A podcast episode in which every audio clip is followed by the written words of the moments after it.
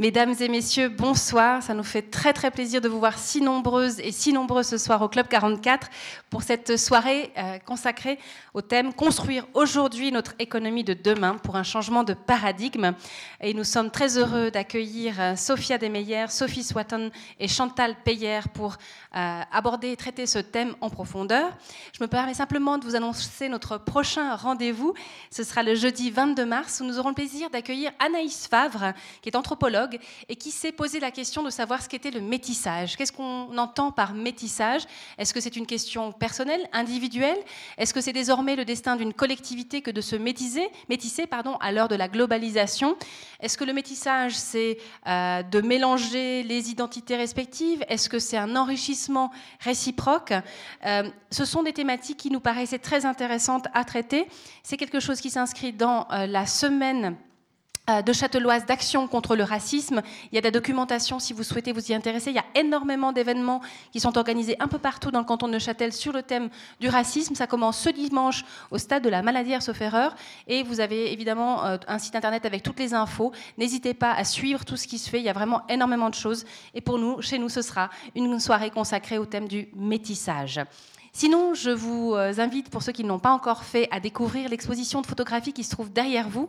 C'est un travail de David Marchon qui s'intitule Regard quotidien.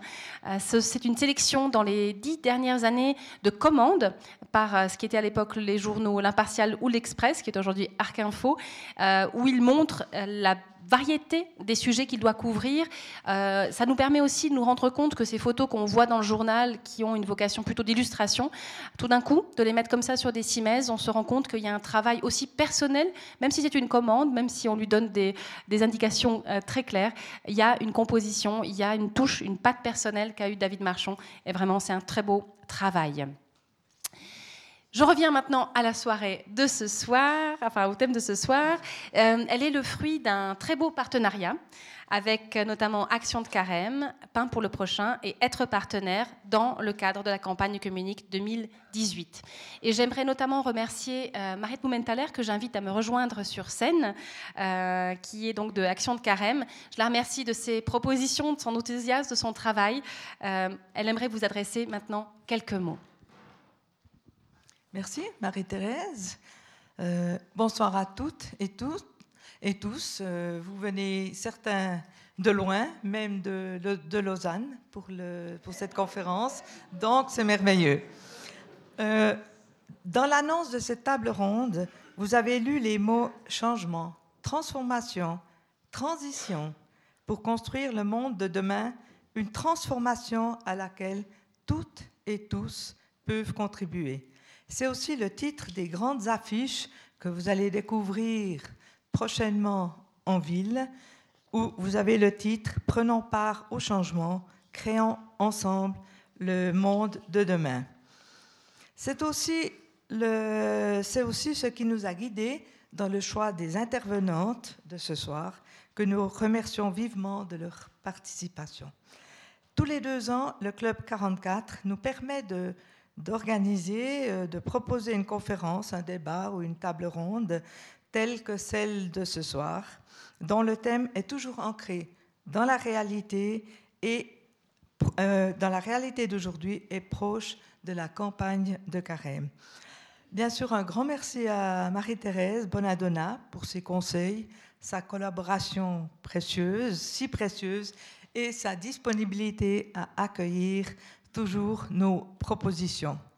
Je vous souhaite une soirée incitante au changement et construisons aujourd'hui notre économie de demain.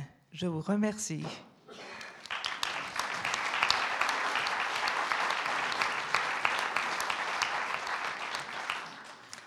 Moi, je tiens à remercier nos deux intervenantes, Sophia Demeyer et Sophie Swatton. Et je peux pas vous dire le plaisir et le bonheur que j'ai eu dans les quelques échanges qu'on a eus et, de sentir cette énergie. Cette, elles ont quelque chose de tellement positif et qui est tellement euh, contagieux, j'ai envie de dire. C'est une très belle. Euh, c'est vraiment, vous avez quelque chose, euh, ces dames qui sont qui est vraiment extraordinaire et, vraiment, je me réjouis de, vous entendre toutes les deux. Ça a commencé tout à l'heure au restaurant et je me réjouis que ça soit devant tout le monde cette fois. Merci aussi beaucoup à Chantal Payer qui va vous présenter nos deux intervenantes et qui va animer la rencontre. Je rappellerai qu'elle travaille pour Pain pour le prochain à dénoncer les dysfonctionnements des entreprises sur le plan éthique et climatique, que son travail est capital avec toute son équipe évidemment, mais pour construire un monde meilleur où l'idéal devient concret. C'est ce que vont nous montrer nos intervenantes. Et j'ai souvent parlé de cette soirée ces derniers jours en disant ce sont trois nanas extraordinaires. Et vraiment, je vous souhaite à toutes et tous une excellente soirée. Merci mesdames.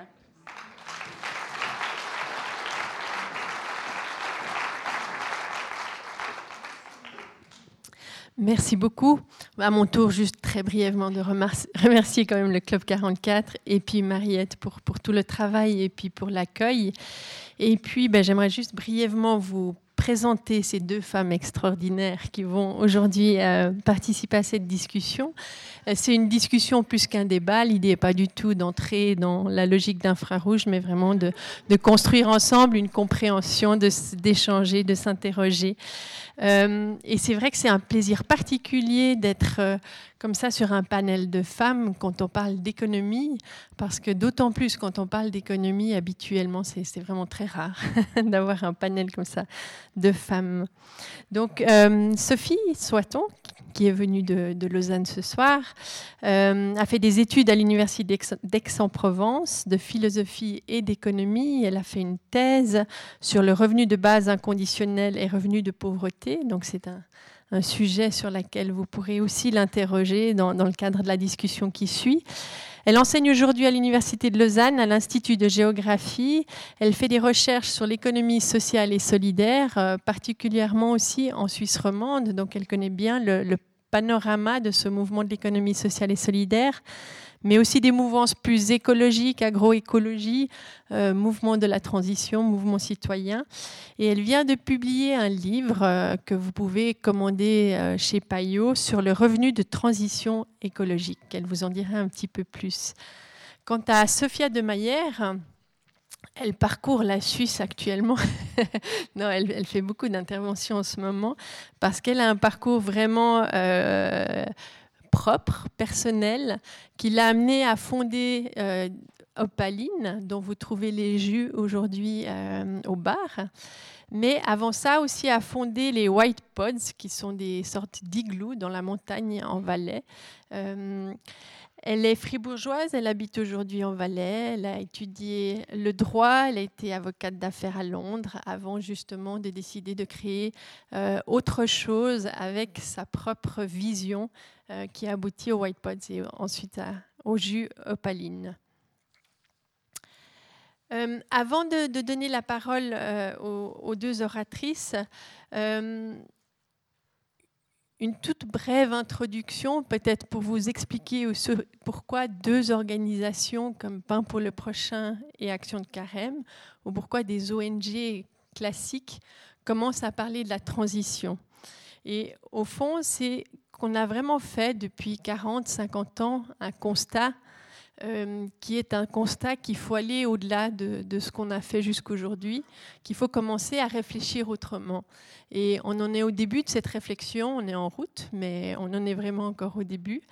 Mais c'est vrai que dans différents aspects aujourd'hui de, de, de, ce qu'on vit ou de ce qu'on analyse ou sur, quoi on travaille, aussi les relations nord-sud, on est arrivé à une sorte de constat de, crise, c'est-à-dire d'un côté, à un excès de croissance, c'est-à-dire que c'est vrai qu'on est de plus en plus sur Terre. Depuis 1950 à aujourd'hui, la population est passée de 3 milliards à, 7 milliards, elle a doublé.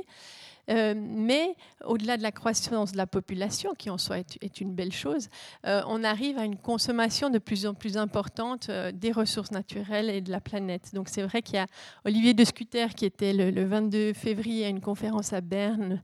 Peut-être vous le connaissez, il a toujours des graphiques fabuleux. Mais il nous a montré un graphique que je trouvais très parlant qui montrait que, par exemple, la consommation d'engrais a été multipliée par 10 depuis 1950. Euh, que la consommation d'eau a été multipliée par 3 depuis 1950, ou encore que la pêche marine a été multipliée par 4. Donc on voit bien que oui, il y a plus de monde sur Terre, mais chaque personne, et certaines plus que d'autres, euh, utilise de plus en plus de ressources. Et euh, ça a évidemment des conséquences sur l'écosystème. en Suisse, par exemple, on utilise aujourd'hui 3,3 planètes dans notre consommation. Euh, au niveau mondial, la moyenne est de 1,6. Donc c'est montrer à quel point, au fond, aujourd'hui, euh, on utilise les ressources naturelles aussi ou de notre environnement euh, plus que ce qui est durable ou supportable pour la Terre.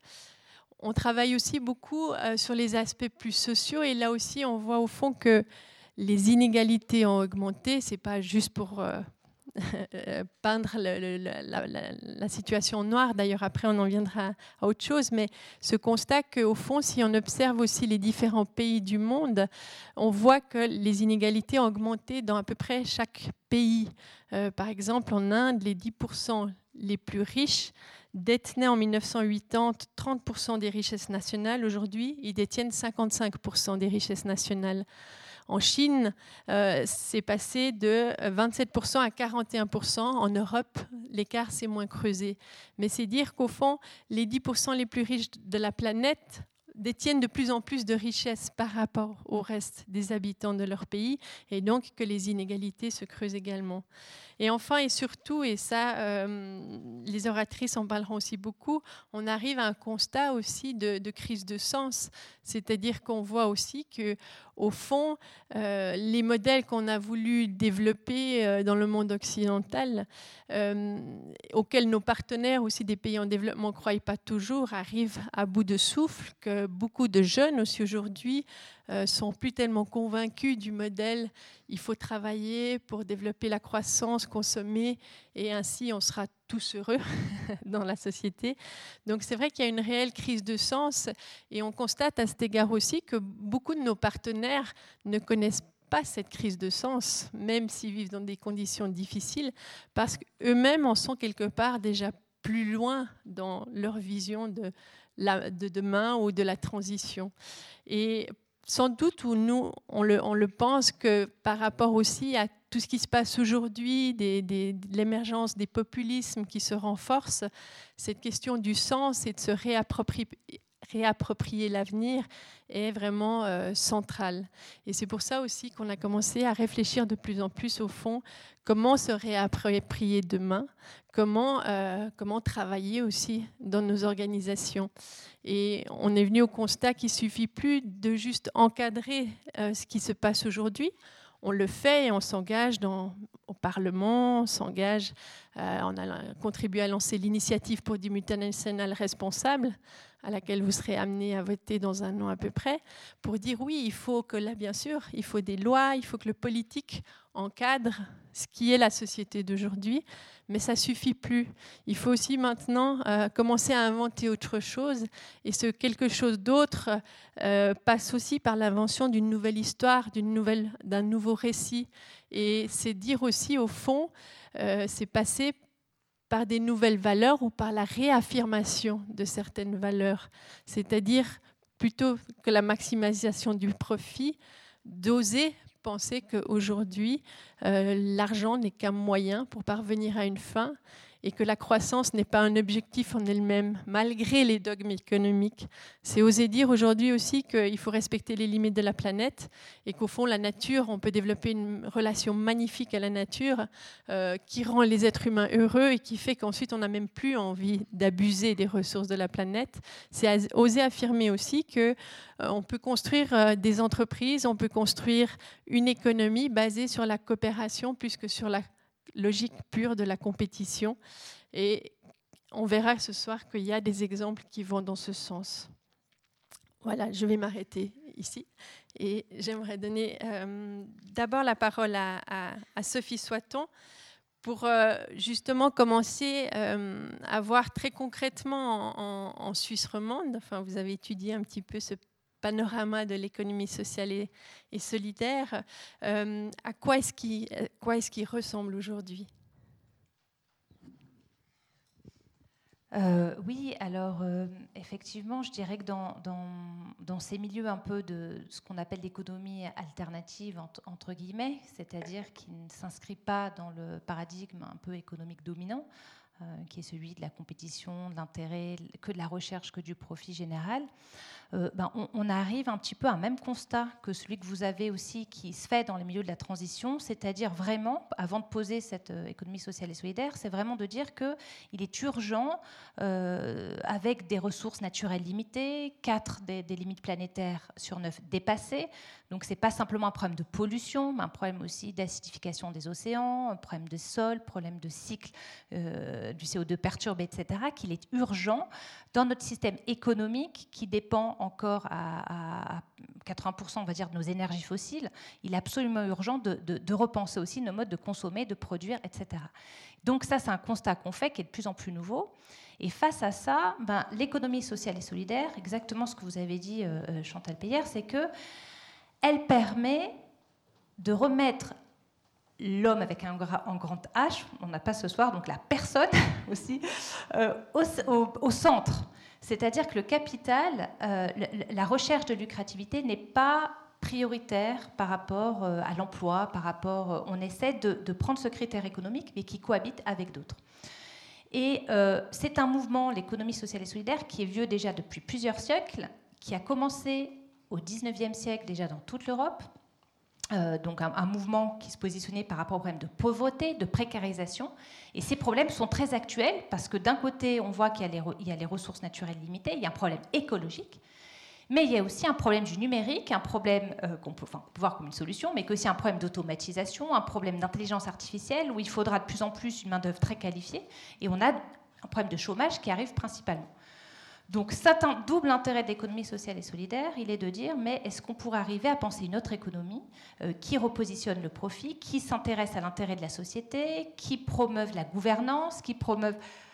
Oui, ça existe.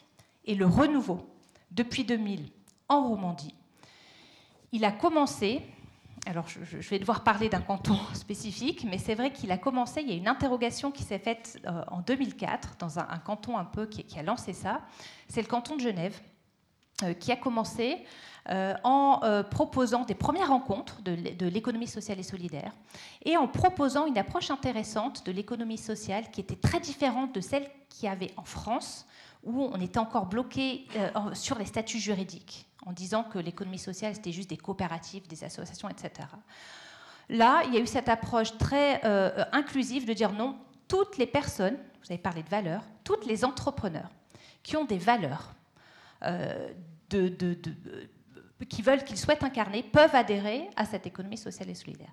Donc ça, c'est extrêmement innovant. Et le deuxième aspect, c'était de proposer des critères contraignants, comme justement la lucrativité limitée, euh, euh, l'intérêt collectif, euh, la, gouvernance partagée, etc., mais de poser l'environnement, qui aujourd'hui est une, une variable fondamentale, comme aussi une condition, et ça c'est très nouveau, pour se dire entrepreneur de l'économie sociale solidaire.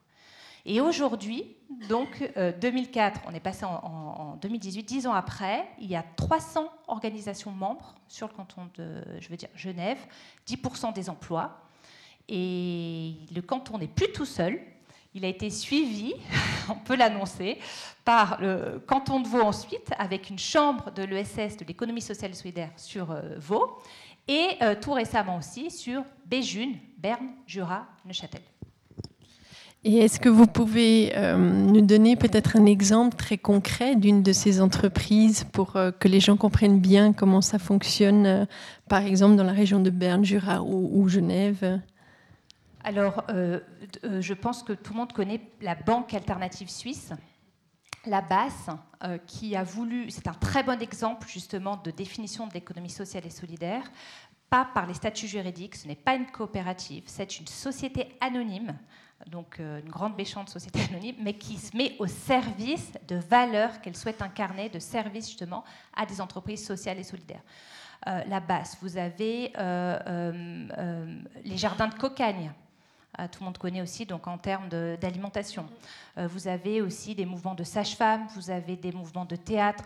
Je crois qu'aujourd'hui, en, ESS, on peut vivre ESS. Euh, vous avez Assuréthique, des courtages d'assurance. Vous, pouvez euh, consommer, vous habiller, les magasins du monde, euh, vous pouvez vous habiller, vous pouvez tout faire en, étant dans cette économie sociale et solidaire. Sophia, euh, vous avez fondé aussi une entreprise. Je ne sais pas si vous vous qualifiez d'économie sociale ou solidaire ou, pas.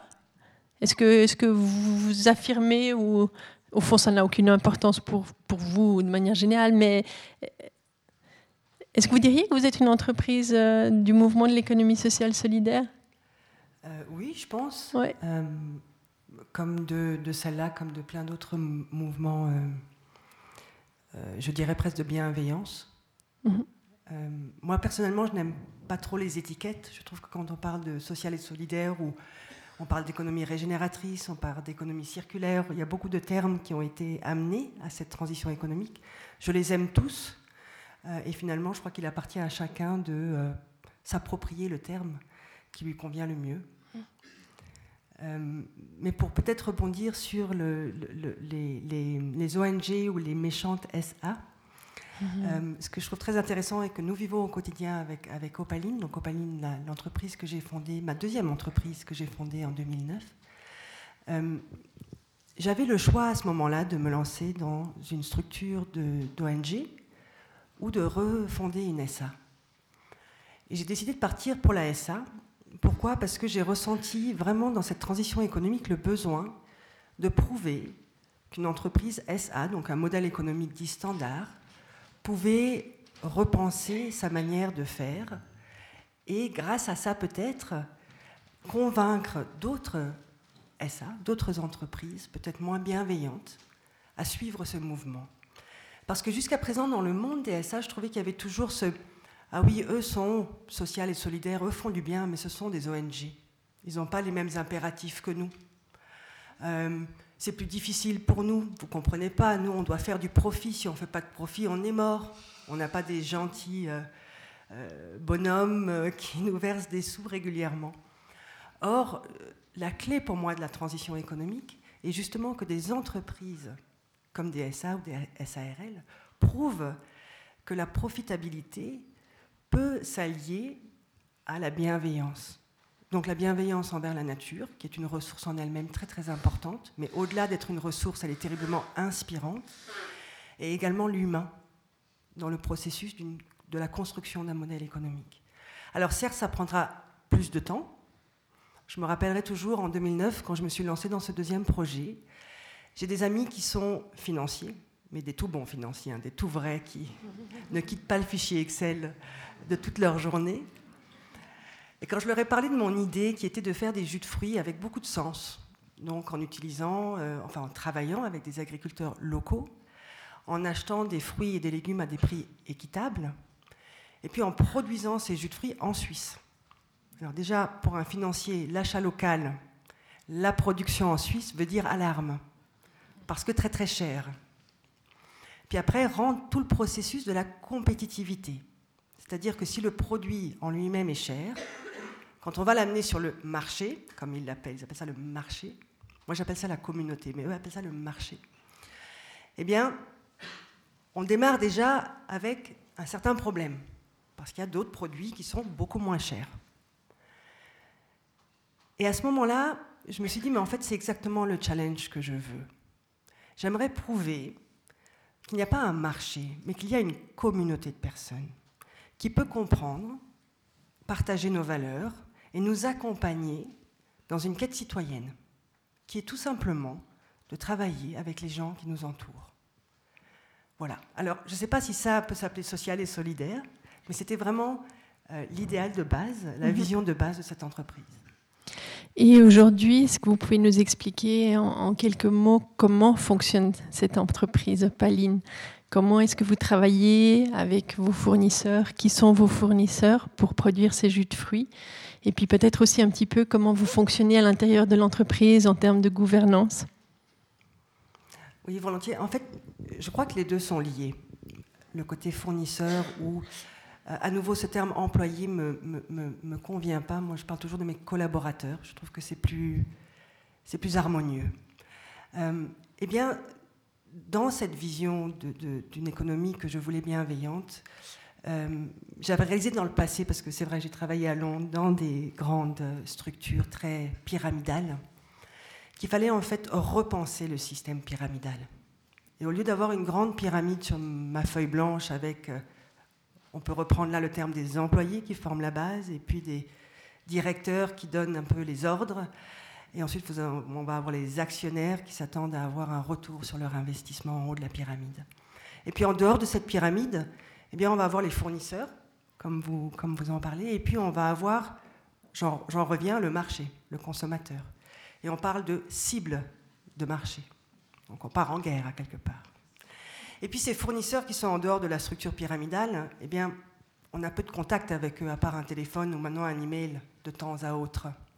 Donc il est particulièrement facile pour ces modèles économiques, une fois que la profitabilité vient un peu en ligne de compte, d'essayer de, d'optimiser les coûts et donc de réduire le prix que l'on paye aux fournisseurs qui sont à quelque part à l'autre bout du monde, mais en fait on ne voit pas leur visage, leur famille, donc peu importe. Si on doit passer un coup de fil un peu difficile, ça dure 20 minutes, et puis souvent après, on va prendre le café avec un collègue et puis on se dit, écoute, c'était dur, mais j'ai réussi. J'ai gagné 50% sur mon agriculteur de l'autre bout du monde. Et il en va de même pour finalement le consommateur, comme il l'appelle dans ces modèles-là. Parce que ce consommateur étant une cible de marché, j'adore lire, et vous le lisez certainement, des articles de, de tout l'argent que dépensent les multinationales pour faire des grandes recherches sur l'alimentation et ce que veut le marché. Mais personne ne demande jamais notre avis, en fait. Donc on va payer très cher pour faire des recherches et puis on va élaborer un produit qui va répondre à cette recherche dans l'espoir que le marché va l'acheter pour nous permettre d'être plus profitables. Dans le modèle circulaire, donc si on enlève cette pyramide et on part sur un grand cercle, ce que l'on a fait chez Opaline, eh bien au centre de ce cercle, pour nous, il y a la nature. C'est la source d'inspiration de tout ce que l'on fait. Pourquoi? Parce que et vous avez tous eu l'opportunité, j'en suis sûre, hein, d'aller vous promener dans la nature. Et vous l'aurez encore. Eh bien, si on l'observe, la nature a une capacité de se régénérer qui est absolument incroyable. Chaque chose, chaque plante, chaque arbre, chaque animal y a sa place. Et ensemble, eh bien, ils vivent particulièrement harmonieusement. Donc le modèle économique opaline, il est basé là-dessus. On n'a pas de fournisseurs, on a des agriculteurs qui sont près de chez nous, avec qui on aime dialoguer, avec qui on aime trouver des solutions, particulièrement au gel l'année passée, participer à la discussion. En termes d'équipe, on a bien sûr des personnes qui sont engagées au quotidien, qui sont salariées de cet écosystème opaline. Mais il n'y a pas de hiérarchie chez nous. Comme dans la nature, il n'y a pas vraiment de hiérarchie. Chacun a sa place, qu'il a définie, qu'il a construite au fil de l'eau, avec son expérience, avec la prise de conscience de ses talents. Alors là, on tombe dans l'intelligence émotionnelle. On n'a pas de cadre vraiment précis. Vous êtes directeur marketing ou vous êtes à la vente. On est qui on est et puis on contribue au mieux que l'on peut au développement de l'écosystème. On n'a pas non plus de consommateurs, on a une communauté. On a tout simplement une communauté de personnes qui nous rejoignent sur nos valeurs et qui, pour contribuer à cet écosystème, eh soit achètent un jus de fruits, alors là on retombe dans un modèle économique, clairement, mais on a aussi des personnes qui viennent nous aider temporairement, bénévolement, qui font des animations pour nos jus de fruits. Donc il y a de tout. Il n'y a pas vraiment de, cadre. Donc c'est comme ça un peu que l'écosystème évolue. Et ça fonctionne. Ça fonctionne et je vais vous donner deux exemples très concrets. Le premier, donc nous sommes neuf euh, au sein vraiment de l'équipe à s'engager au quotidien. On est neuf depuis 2000, euh, 2012 et puis on est devenu neuf il y a maintenant 2-3 ans. On n'a aucun congé maladie chez Opaline. Il n'y a jamais personne qui a été malade. Et d'ailleurs, il y a des gens qui s'y intéressent pour calculer financièrement ce qu'on a économisé aux gentilles assurances, parce qu'on paye quand même nos cotisations. ça, c'est le premier exemple. Euh, et le deuxième, c'est en n'étant que 9 personnes, aujourd'hui nous avons en Suisse 2000 points de vente, c'est-à-dire qu'on a 2000 épiciers, cafetiers, restaurateurs qui proposent nos produits. Et on a dépassé le million de bouteilles produites et vendues l'année passée. Alors je ne vous dis pas ça parce qu'on est les meilleurs du monde, mais je vous dis ça pour vous démontrer qu'à 9, seul à 9, ça n'aurait jamais été possible. Jamais.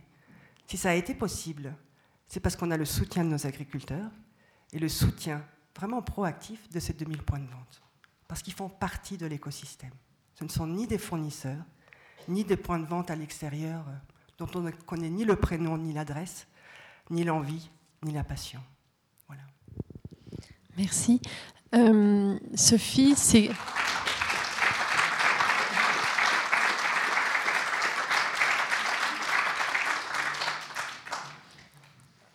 Sophie a beaucoup parlé de, relations, de proximité aussi, autant euh, et de communauté à l'intérieur d'Opaline que aussi avec les, les, producteurs qui font les fruits. Est-ce que c'est quelque chose qu'on retrouve beaucoup de manière générale dans justement toutes ces initiatives de l'économie sociale et solidaire Alors, euh, je dirais, c'est ce qui manque. Euh, oui et non, oui et non. C'est-à-dire que euh, ce que Sophia vient de dire, et c'est pour ça que j'ai insisté sur la définition de l'économie sociale et solidaire au-delà des statuts juridiques, etc. Il y a un mot qui a été donné, c'est coopération. Vous venez de le ressouligner. J'ai juste envie de vous donner le titre d'un livre, très bon livre de Pablo Servine qui vient de sortir et Gauthier Chapelle. Le titre, à lui seul, résume l'ouvrage. Il est pas mal, très bienvenu. Et il s'appelle La coopération, virgule, l'autre loi de la jungle. Et je trouve que ça résume exactement ce que, euh, tu viens de dire. C'est exactement ça. C'est-à-dire que il est démontré dans ce livre fait par deux euh, donc, euh, formations de biologie, il est vraiment démontré que dans la nature, on trouve ce que, ce que, vous avez développé sur la, symbiose, sur cette alchimie, sur, différentes stratégies qu'on on met en œuvre pour plus d'efficacité. Et que la compétition, la lutte, euh, oui, les lionnes, elles peuvent dévorer, mais elles coopèrent pour chasser. Et que euh, dans les organismes, les crocodiles, oui, il y a le méchant crocodile qui ouvre la bouche, mais quand il y a certains oiseaux qui se mettent dans la bouche pour enlever les parasites sur la langue du crocodile, ben, ils ne referment pas la bouche. Hein. Ils laissent bien grand ouvert. Donc tout est démontré avec des exemples très concrets que grâce à la coopération, on a parlé de, symbiose, économie régénératrice, c'est un modèle qui est le plus, ce qu'on appelle, on dirait en bon français, le win-win, ou le gagnant-gagnant. C'est vraiment ce modèle-là qui est promu. Et les animaux et tous les organismes n'arrivent à la compétition, à l'attaque frontale, qu'en cas d'extrême urgence. Et c'est très faible. Avant, s'ils peuvent faire un, petit geste ou, essayer de dissuader, ça suffit.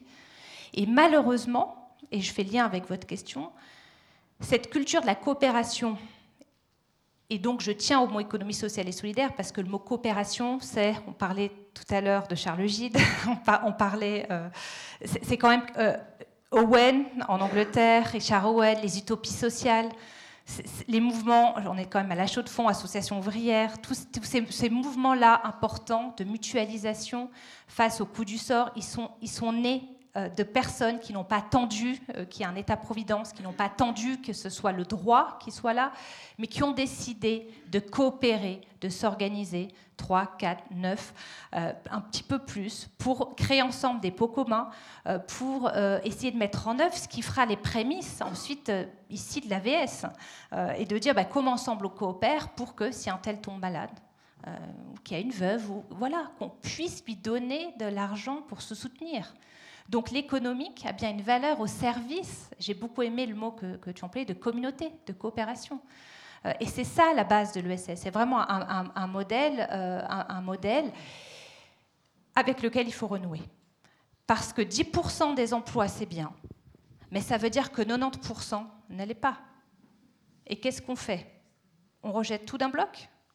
Mais l'économie, ce n'est pas un bloc monolithique toutes les entreprises et les entrepreneurs ne sont pas euh, cotés en bourse ou ne, sont pas des prédateurs justement et peuvent être respectueux. Donc cette coopération, on voit qu'elle a la base historiquement, elle est encore en interne, mais le frein, et souvent ce qui manque, c'est que comme je vous l'ai dit, on pourrait consommer ESS, vivre euh, ou de ces économies alternatives, mais on se rend compte que pas forcément. Au niveau des associations, il y a de la compétition les subventions se réduisent. Donc c'est qui va avoir les financements.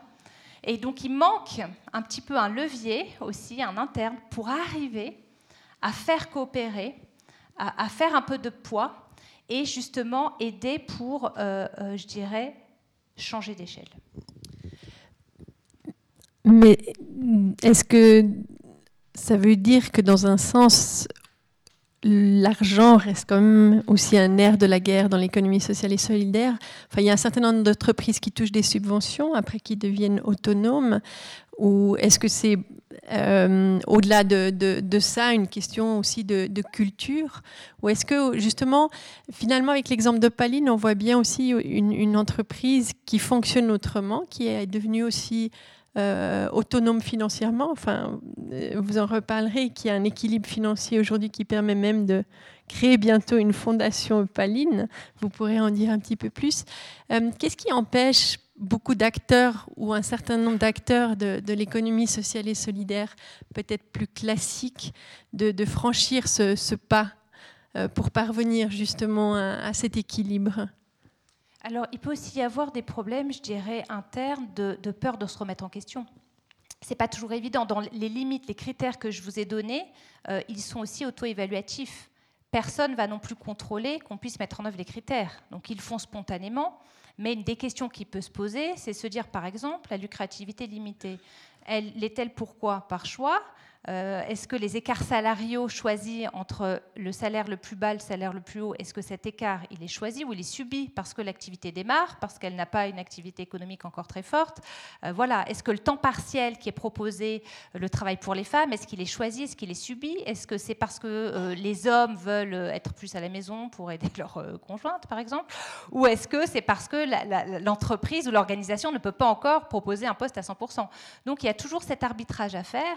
Et euh, euh, pour répondre aussi à, votre question, dans l'enquête statistique qui est parue en 2015 sur l'ESS romande, deux tiers des entreprises ne sont pas subventionnées. Ça veut dire que deux tiers d'entre elles sont complètement autonomes euh, au niveau économique. Elles, ne reçoivent absolument pas de soutien. Par contre, moi qui travaille, qui observe ce mouvement depuis le début, depuis sa naissance, ce qui est intéressant, c'est qu'il y a 10 ans, à peu près, enfin 13 ans, à la création, on disait une autre économie est nécessaire. Une autre, pardon, une autre économie existe. Aujourd'hui, on dit notre économie est nécessaire. Mais les acteurs de la transition ne reconnaissent pas exactement comme Opaline ou comme Sophia, ne reconnaissent pas forcément la nécessité d'adhérer à l'économie sociale et solidaire. Et on assiste aujourd'hui à une économie qui a eu un boom très très fort, maintenant qui est en phase de, se repositionner pour se dire comment est-ce qu'on change d'échelle, comment est-ce que peut-être on doit communiquer, parce qu'il faut être encore plus inclusif, et des mouvements de la transition qui avancent en se disant au fond, euh, on ne cherche pas forcément à adhérer, mais on met tout de suite en pratique des critères et des valeurs sans se faire cette démarche de se reposer la question qui était peut-être légitime il y a 15 ans, mais aujourd'hui, face à l'urgence écologique, euh, il y a moins il faut tout de suite y aller. Donc effectivement, euh, la superposition, je pense qu'il faut réfléchir sur la, la manière ou pas d'inclure, ou alors plutôt de se dire si finalement les critères, ils ne sont pas là pour mettre des balises et pour aider à ce qui est le plus important, c'est de transiter. Et est-ce que justement ce, mot de la transition, mais au-delà de ça, il y a une forme d'énergie de la transition, il y a des groupes de la transition qui se sont créés. Il y en a eu un à Bienne euh, il y a deux semaines, une grande soirée avec la fondation comme ça d'un collectif d'organisations, d'entreprises qui se sont réunies. Euh, est-ce qu'au fond, la transition pourrait être un peu le, mouvement qui réunit ces différents acteurs de l'économie sociale et solidaire, de, l'agroécologie, qui sont venus plutôt du monde de l'environnement ou du monde paysan, et, certains nouveaux mouvements. Est-ce que vous voyez là une, évolution ou quelque chose qui permettrait peut-être de réunir ces acteurs? Oui, alors on, voit beaucoup ça. Le mot transition, c'est vrai qu'on ne sait pas trop ce que ça veut dire, transition, puis à quel niveau? C'est quoi? C'est énergie, écologie, individuelle euh, Il a été employé la première fois, quand on a parlé de transition écologique, juste pour situer, c'était en 2005. C'est Rob Hopkins dans euh, un petit village du sud de l'Angleterre pour justement se dire on est une communauté euh, de citoyens et puis réfléchir en se demandant comment est-ce que nous, en tant que communauté, on pourrait être plus sobre énergétiquement, mais une sobriété choisie, euh, et comment donc réduire notre impact euh, environnemental? Donc c'est parti de là. Mais la transition écologique elle-même ne se réduit pas à la transition énergétique.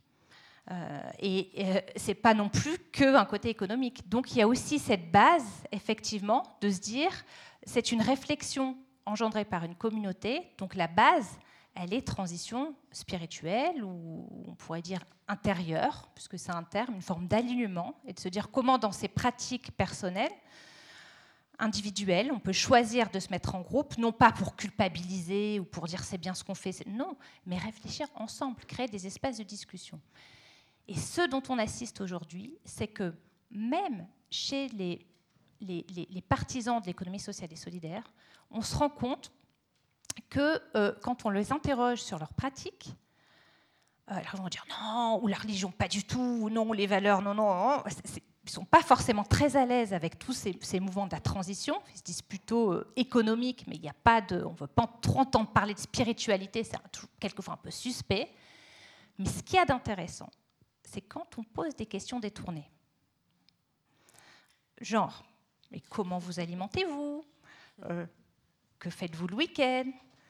Aimez-vous le sport en nature? Donc quand vraiment on essaie de prendre large, eh ben oui, et on se rend compte que ça, ça coïncide. Donc sans se déclarer, je crois que c'est une question de le vocabulaire est important, sans se déclarer et l'imaginaire qu'on met derrière, la représentation qu'on a d'un moi l'importante. Donc si on leur dit est-ce que vous êtes spirituel, ils vous diront tous non. Si vous leur dites d'accord, est-ce que vous aimez la nature, est-ce que, est que vous vous baladez, est-ce que vous avez des... Oui, et on retrouve une superposition en la reconstruisant. Et des coopératives nouvelles qui émergent au XXIe siècle, et Claude Lasseur pourra vous en parler. Il a été interviewé aussi, c'est le, président de, de Béjune, Bernard Neuchâtel. Il a été interviewé par une de, de, mes assistantes doctorantes qui fait sa thèse, travail de thèse sur l'énergie citoyenne. Il y a en ce moment un renouveau sur les coopératives d'énergie. Et ça, c'est pas anodin. Parce que j'ai beau critiquer le, modèle euh, juridique pur, quand même, dans cet esprit coopératif, euh, dans cette volonté justement de mettre en commun, de mutualiser, de se protéger par rapport à une économie prédatrice, par rapport, voilà, c'est quand même bien d'avoir des fonds de réserve impartageables, techniquement, hein, c'est pas mal aussi. En cas de coup dur, on peut piocher dedans. Euh, donc, c'est pas non plus à exclure. Et on trouve justement euh, un renouveau de, cette économie sociale et solidaire qui coïncide avec des mouvements de la transition, genre agroécologie, permaculture, énergie citoyenne, effectivement. Euh, Sophia, pour, euh, pour revenir à, cette idée d'alignement, comment est-ce que vous vivez cet alignement entre justement l'activité et un certain nombre de, valeurs ou une intériorité? Et puis, quelles sont selon vous les, les qualités qui sont importantes pour lancer une telle entreprise euh, comme Opaline ou une entreprise ou pour créer quelque chose de nouveau qui fonctionne selon nos propres valeurs et parfois inventé totalement euh, C'est pas une question facile. Mais je crois, on, a parlé de transition. Je crois que pour répondre à cette question, c'est une, c'est une quête. C'est une quête euh, individuelle déjà euh, et partagée ensuite au, sein de l'équipe. Alors, qu'est-ce qui fait que ça semble fonctionner chez Opaline? Mais je crois que toutes les personnes qui sont liées à notre écosystème ont cette envie de se reconnecter déjà à eux-mêmes. Ça, je crois que c'est la première chose, elle est, elle est, très importante. Et ça semble peut-être très euh, normal et logique pour ceux qui le sont. Mais il faut savoir que les neuf personnes qui travaillent chez Opaline aujourd'hui, ou qui, sont dans cet écosystème-là, proviennent tous de multinationales. Euh, et c'est assez incroyable, parce qu'on n'a pas été les chercher, euh, mais ils les ont quittés, puis le jour où ils les ont quittés, ben, ils avaient envie vraiment de trouver du sens. Et puis dans cette quête, cette transition, parce qu'on parle de la transition économique, mais je crois qu'on commence par la transition personnelle. Comme dit Pierre Rabhi, et j'adore cette phrase, cette citation, il dit La vraie révolution est celle qui, est celle qui demande à se transformer nous-mêmes avant de transformer le monde. Et donc, ça a commencé par ça c'est très individuel et ça a été une reconnexion à soi-même parce qu'on a réalisé que le monde économique aujourd'hui, dominant comme on l'appelle, eh bien, ils cherchent bien évidemment à nous déconnecter. Sinon, on ne répond pas aux fameuses études de marché dont je vous ai parlé au début. On doit être déconnecté. Alors, on a tous un peu peur de la robotique qui arrive en puissance et le digital, mais en fait, moi, j'ai un peu plus peur de la déconnexion humaine de ce qu'on a vécu dans le monde économique jusqu'à présent. Je me rappelle quand j'étais à Londres, j'étais jeune et très motivée et, j'avais vraiment la niaque. Donc je travaillais beaucoup, beaucoup, beaucoup avec la tête. Et un jour, ils m'ont fait mon, mon bilan. On faisait ça tous les six mois. Et quand je suis rentrée dans la salle pour entendre mon bilan, on m'a dit Félicitations, Sophia, vous êtes rentable à 8,7%. Et là, j'ai réalisé la signification du terme déconnexion. En fait, j'étais dans un fichier Excel et j'étais pas mal performante. Et je leur ai posé la question, mais comment vous arrivez à ce chiffre-là? Bon, mais c'est bien simple. C'est les heures que tu as facturées et payées. Parce que si on facture des heures qui ne sont pas payées, elles ne comptent pas. Les heures que tu as facturées et payées, divisées par le nombre d'heures que tu as travaillées. Très simple finalement. Mais comme analyse de l'être humain que j'étais, j'ai trouvé ça un peu rude. Donc voilà, pour moi, la transition, cette quête, elle commence par la reconnexion. Qui je suis? Qui je suis Qu'est-ce que j'ai envie de vivre? Quand on travaille, on travaille 5 jours sur 7. C'est probablement la plus grosse partie de notre investissement heure de la vie. Donc qu'est-ce que j'ai envie de vivre? Et moi, j'ai envie de vivre comme je vis le soir à la maison avec mon fils de 5 ans et mon mari. Je n'ai pas envie de changer de visage à 6 heures du soir. Donc ça, c'était ma quête à moi. Donc automatiquement, les valeurs que j'allais prêcher au quotidien, ben, c'est celles que j'ai à la maison. Puis généralement, à la maison, on est bienveillant. On est bienveillant au travail. Et puis quand l'équipe a grandi, je crois que cette quête de sens, elle est contagieuse. Parce qu'une fois qu'on en parle, les gens qui arrivent, ils se disent, bah, tiens, c'est pas si mal. Donc je vais aller me balader en montagne, et puis je vais un peu réfléchir, et puis je vais venir avec mes limites, mes idées, mon talent, mes envies. Et c'est comme ça qu'on a construit l'écosystème opaline. On a tous des envies différentes, mais on a deux règles. Elles sont très importantes. La première, c'est qu'on a le droit à l'erreur. On essaye, on se trompe, et on se soutient. Point. On ne cherche pas la perfection. Celle-là, elle est très très importante. Et puis la deuxième, c'est le non-jugement. Voilà. C'est le non-jugement. C'est le droit de ne pas être d'accord, parce qu'on est tous différents. Et comme ça, on a avancé. Et comme ça, ça a fonctionné. Puis pour la partie plus concrète, que je partage avec vous parce qu'elle interpelle pas mal de personnes, mais elle, soulève des points importants dans cette reconnexion. C'est la question du salaire. Parce que c'est bien joli, je vous dis, chez nous, il n'y a pas de hiérarchie, c'est une communauté, on est tous très heureux, mais à un moment donné, il faut payer les factures. Donc la question du salaire, dans ces valeurs que je vous partage, qui sont vraiment au cœur de notre écosystème, ben, comment on allait l'adresser? Et moi, je suis arrivée avec cette idée folle de dire, ben, on sera tous payés la même chose. Qu'on soit à l'usine, ou que ce soit moi, on sera tous payés la même chose, parce que je vous le dis, on a tous des talents, on est tous essentiels à l'écosystème. Ça me semblait pas mal logique. À nouveau, mes amis financiers m'ont dit, mais complètement taré, celle-là. L'écosystème va s'effondrer. Eh bien non. On s'est mis les neuf autour d'une table. Enfin, à l'époque, on était six, puis sept, puis huit, puis neuf. Et puis on s'est posé la question de la valeur de l'argent dans cette quête de sens. Eh bien, je peux vous dire que c'était une discussion, certes très très longue, mais extrêmement intéressante. Parce qu'on peut arriver et dire, mais moi j'ai envie de gagner 10 000 francs. Ça rejoint un peu ce que Sophie, vous disiez tout à l'heure. Et de le dire, mais 10 000 francs, pourquoi faire? Pour t'acheter une Cayenne, partir en vacances euh, aux Maldives, pour habiter dans une magnifique maison que tu habites pas entièrement? Pourquoi faire?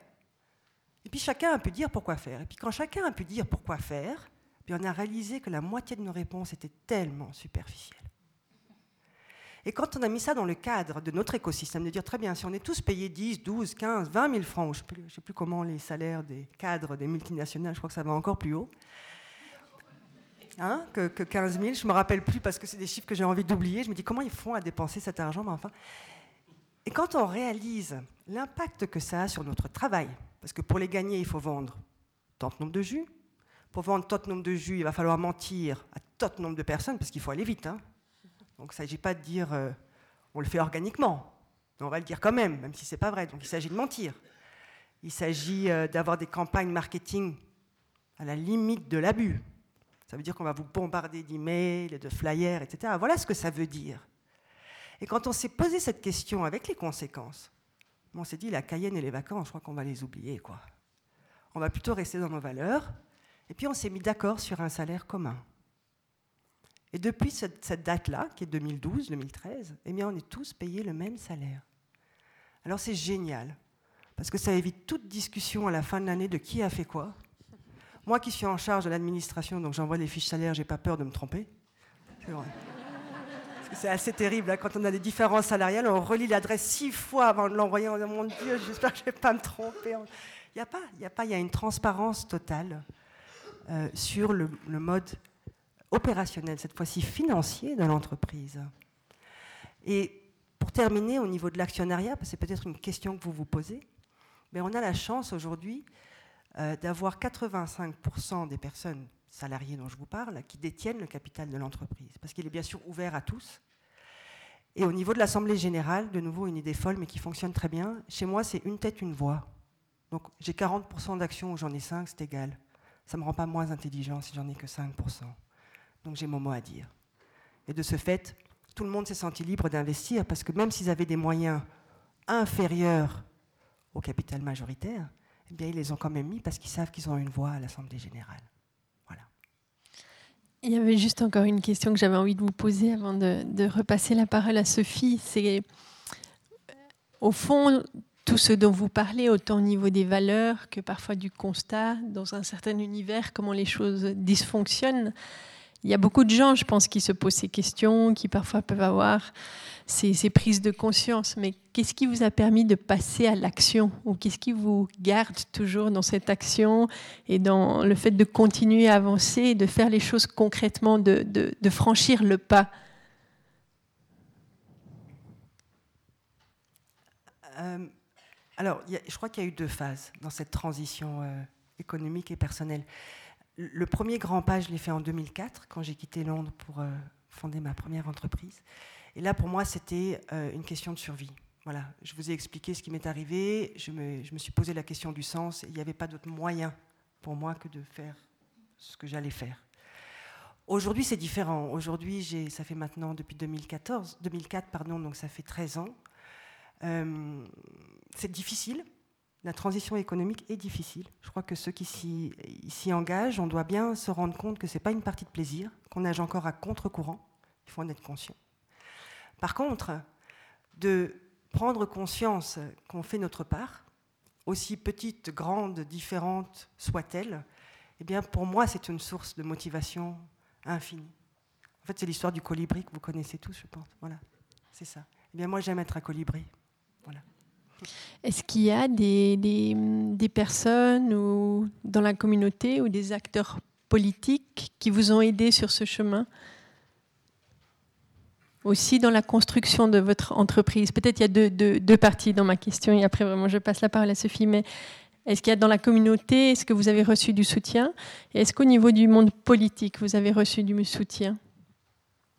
Alors de la communauté, oui beaucoup et, ça, va de, ça va encore plus, plus fort. Euh, donc toujours euh, en, croissance, ce soutien de la communauté. Au niveau de la politique, je crois que ça dépend de ce qu'on appelle soutien. Euh, si je suis plutôt conservatrice, je dirais oui, parce qu'un un conseil ici et là, une félicitation, une citation de, de certains politiciens, bien ça fait plaisir. Si on est un peu plus ambitieux, comme on peut l'être quelquefois, où on a besoin, parlais, vous parliez d'urgence euh, par rapport à la situation euh, écologique, je trouve qu'il y a aussi une urgence par rapport au burn-out que, l'on vit, à la fatigue vraiment de la ressource humaine, si on peut l'appeler comme ça. Et eh bien là, je trouve que le soutien, il est quand même quelque peu limité, parce qu'on pourrait travailler ensemble pour que ça aille plus vite. Et, malheureusement, là, les agendas politiques ne sont pas toujours euh, en ligne avec les, les ambitions euh, des entrepreneurs de la transition économique. Sophie, vous avez beaucoup euh, travaillé et réfléchi sur ces questions aussi de, de soutien, en fait, que ce soit sur le revenu de base ou maintenant vous avez écrit justement sur un revenu pas que je me trompe, de transition écologique. Euh, est-ce que vous pouvez un peu nous expliquer ce que c'est et au fond, euh, quelles seraient les pistes de soutien aussi à donner à ces mouvements pour les aider à, grandir, à se développer? Oui, euh, j'ai juste envie de dire, euh, avant de ça, je, réponds tout de suite, mais j'ai envie de, rebondir sur. Euh, j'ai adoré ce que Sophia a dit, notamment sur une tête, une voix, j'adore. Suisse romande, des fois on dit chacun a une voix qui compte, mais là, une tête, une voix, c'est pas mal. Et c'est vraiment ce qui fait que tu es ESS sans le savoir. Parce que. Je prêche pour la paroisse. c'est emblématique. Une personne, une voix, la solidarité, non pas philanthropique, mais démocratique qui anime ces courants depuis 250 ans, c'est ça. Si j'avais un mot pour décrire l'ESS, c'est une personne, une voix, c'est exactement ça. Et je pense qu'aujourd'hui, il y a énormément d'entreprises, d'organisations et des jeunes qui ne connaissent pas l'ESS, pour qui c'est égal parce qu'ils font, ils font. Donc en fait, c'est comme si l'ESS Square peut dire vous êtes ESS, mais eux, ils font quand même. Donc, ce qu'il y a d'intéressant, je vois au niveau des jeunes que nous avons à l'UNIL, je donne un cours obligatoire sur, sur l'ESS, au début, on a des classes de 40. Quand je leur demande qui connaît l'ESS Deux. Il y a deux petites mains qui se lèvent, euh, quelquefois trois. Ils ne connaissent pas forcément. Qui a vu le film Demain? Alors, euh, tout le monde a levé. Tout le monde lève la main. Et le film demain, c'est quoi? Toutes ces entreprises du film demain. on n'entend pas le mot une seule fois, ESS. Et pourtant, c'est de l'ESS. Donc c'est exactement ça. C'est une économie alternative qui promeut des principes, des valeurs différents euh, de ceux qu'on a l'habitude de voir, qui reconnaissent la valeur des personnes, qui reconnaissent la valeur de la démocratie, la valeur de la participation de tous, d'une communauté, à un but commun. C'est ça l'ESS je fais la transition du coup moi aussi sur la question, c'est que dans les problèmes et dans les limites qu'on rencontre, à commencer par nos jeunes, euh, à commencer aussi par chez vous ou en interne, c'est un problème de temps. C'est ce que tu as souligné. Tu as dit on a, on a aussi ce problème de temps. C'est difficile économiquement. C'est difficile à tenir ce genre de modèle il n'y a pas forcément de soutien, plus ni financier, ni forcément toujours bienveillant. C'est plutôt l'inverse, en tout cas dans ce que j'entends. On se moque, on dit tu vas pas y arriver. Enfin, il faut, il faut plutôt être sourd et motivé pour, pour, pour y aller, hein, parce qu'il faut que tu sois euh, costaud. Parce que non, c'est pas facile. Moi, je, suis très admirative. Et du coup, euh, ce que euh, je trouve aussi important, en plus des burn-out, euh, en plus de, voilà, de ce problème de sens que, les jeunes cherchent de plus en plus, et, tout, le monde, plein de pans de la population qui, qui cherchent du sens dans leur travail, c'est qu'il n'y a pas assez de temps pour penser, ne serait-ce qu'à cette question du sens. Qu'est-ce que je veux faire? Oui, enfin, les jeunes, les parents, ils n'en peuvent plus, ils travaillent, ils veulent qu'ils trouvent un boulot vite, ils sont à la maison. Quelquefois, je caricature, mais ils sont obligés de travailler chez McDo pas très agroécologique pour euh, financer leurs études. Ils prennent ce qui tombe, ils ont quelquefois, ils cumulent, on en voit vraiment beaucoup, c'est pas, pas évident. Donc pensez à un projet, avoir du temps, vous, dedans, dans la structure, pour réfléchir sur ces pratiques, qu'est-ce qu'on fait, comment on met en œuvre l'holacratie ou cette gouvernance-là, c'est pas évident. Et donc l'idée euh, que, que, que, je, défends, alors on risque d'en d'en décevoir certains contre un revenu de base inconditionnel, parce que j'ai travaillé 5 ans dessus et euh, j'étais très pour au début et maintenant je suis très mitigée. je vais vous expliquer pourquoi. Parce que euh, dans les années 90, on voit l'argumentation pour un revenu de base. Euh, l'idée, c'était vraiment de dire on lutte contre la précarité, contre le chômage. Et l'idée, je vous la résume, de donner un revenu monétaire pour lutter contre le chômage, le problème de l'emploi, du numérique, en 2017, on va rajouter l'écologie, euh, l'intelligence artificielle, la numérisation, la précarité énergétique, etc. Ok, oui, bien, mais comment? Juste avec un revenu monétaire, quelquefois de 1000 balles, 400 euros. Euh, moi, je trouve que c'est quand même très ambitieux et les moyens sont rikiki. Et puis une mesure qui est défendue par les ultralibéraux et par la gauche de la gauche, je me demande où est le problème. Je sais pas, comme ça. Donc, en puisant un peu dans l'argumentation, on se rend compte que certains trouvent que c'est un moyen de déréglementer encore plus le marché du travail. Et quand je vous parle de personnes, c'est pas pour rien. C'est-à-dire dire, OK, on te file 1000 balles, mais tu nous lâches, on veut plus te voir à l'assistance, t'es fini, tais-toi, tu restes chez toi, bouffe tes chips, euh, ton truc, fais ce que tu veux, et on ne te voit plus. C'est terrifiant.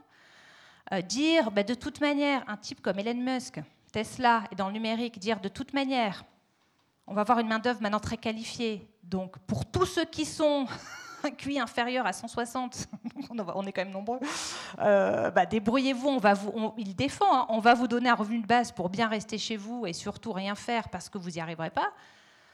On peut le prendre aussi comme ça, hein, le revenu de base. C'est une voie euh, qui, est aussi avancée. Donc moi, ça me fait un petit peu peur. Donc, ce que je proposais plutôt face aussi à l'urgence écologique, et on voit qu'il y a beaucoup de mouvements qui se mettent en place et qui disent oui, le revenu de base, c'est bien aussi pour relancer la consommation. Ah oui mais relancer la consommation quoi De voitures?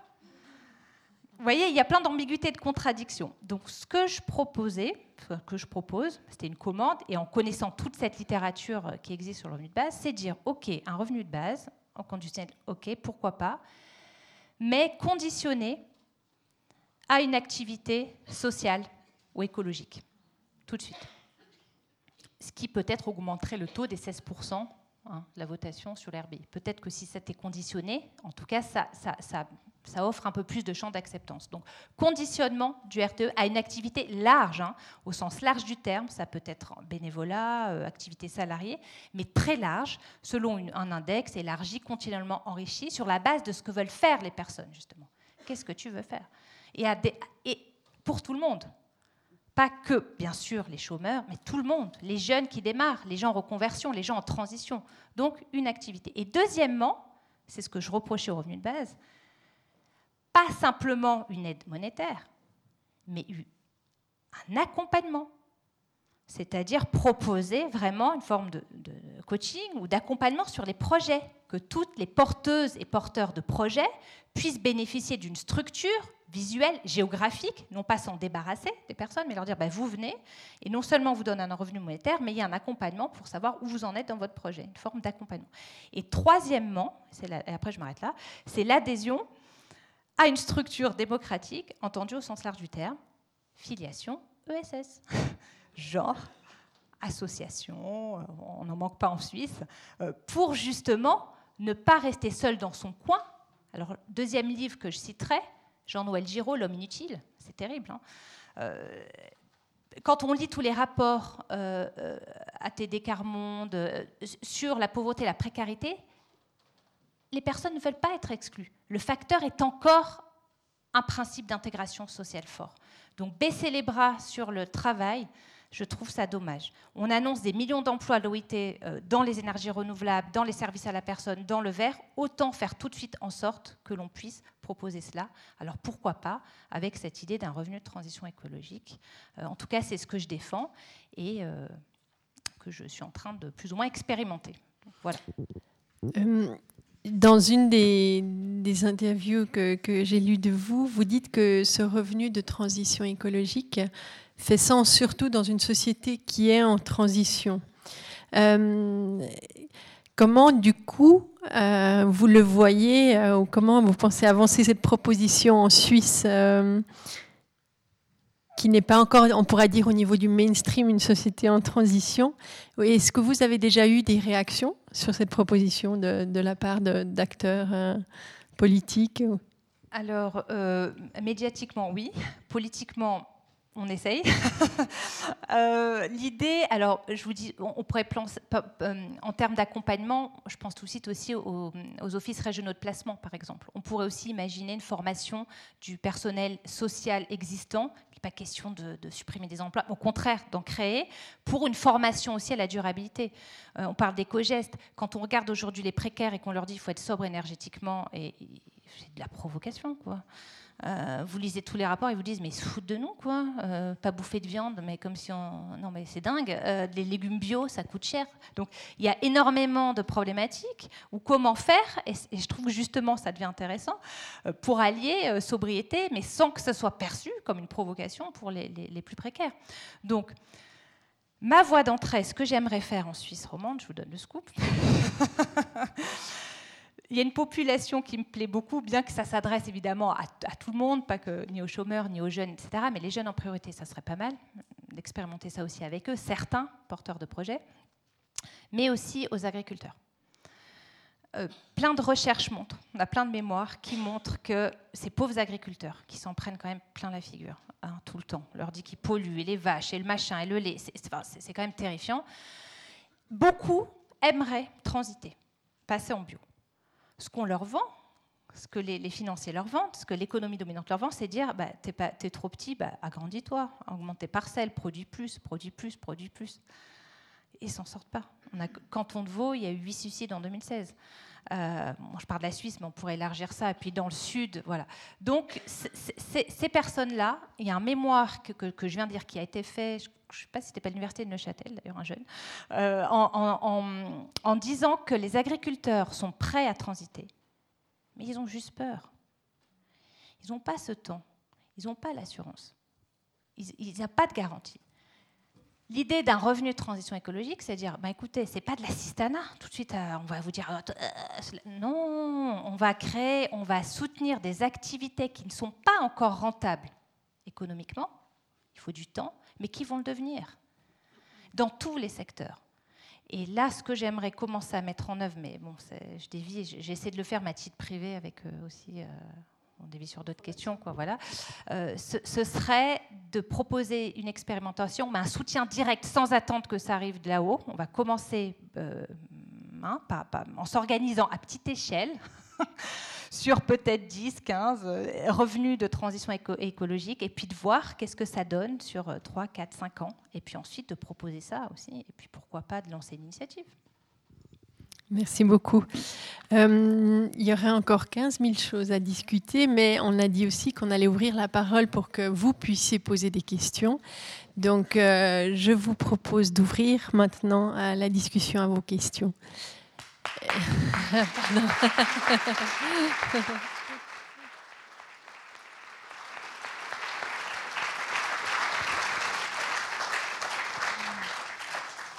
Merci déjà à toutes les trois. Effectivement, il vous suffit de demander le micro pour poser toutes les questions.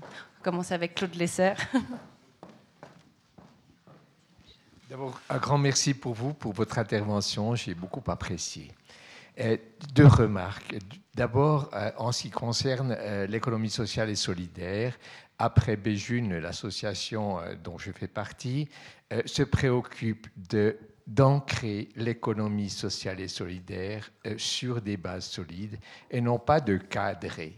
Je crois que les cadres, c'est un piège. C'est un piège dans lequel beaucoup de gens sont tombés. On crée un cadre et ce qui est en dehors du cadre ne fait pas partie de l'ensemble.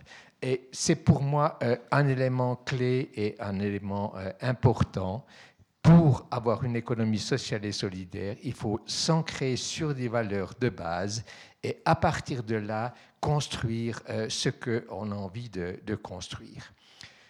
Je ne me rappelle plus ma deuxième intervention. Merci, c'était une remarque plus qu'une question. Vous vouliez encore poser une question? Ou est-ce qu'il y a une autre question ou remarque dans la salle?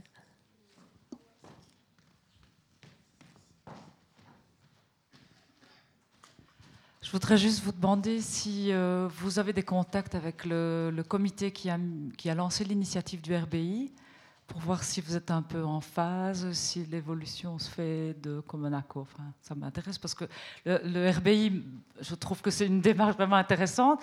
Ce que vous avez dit m'interpelle et je trouve que c'est intéressant, donc il faut continuer dans ce sens-là, mais ce serait dommage de ne pas travailler ensemble.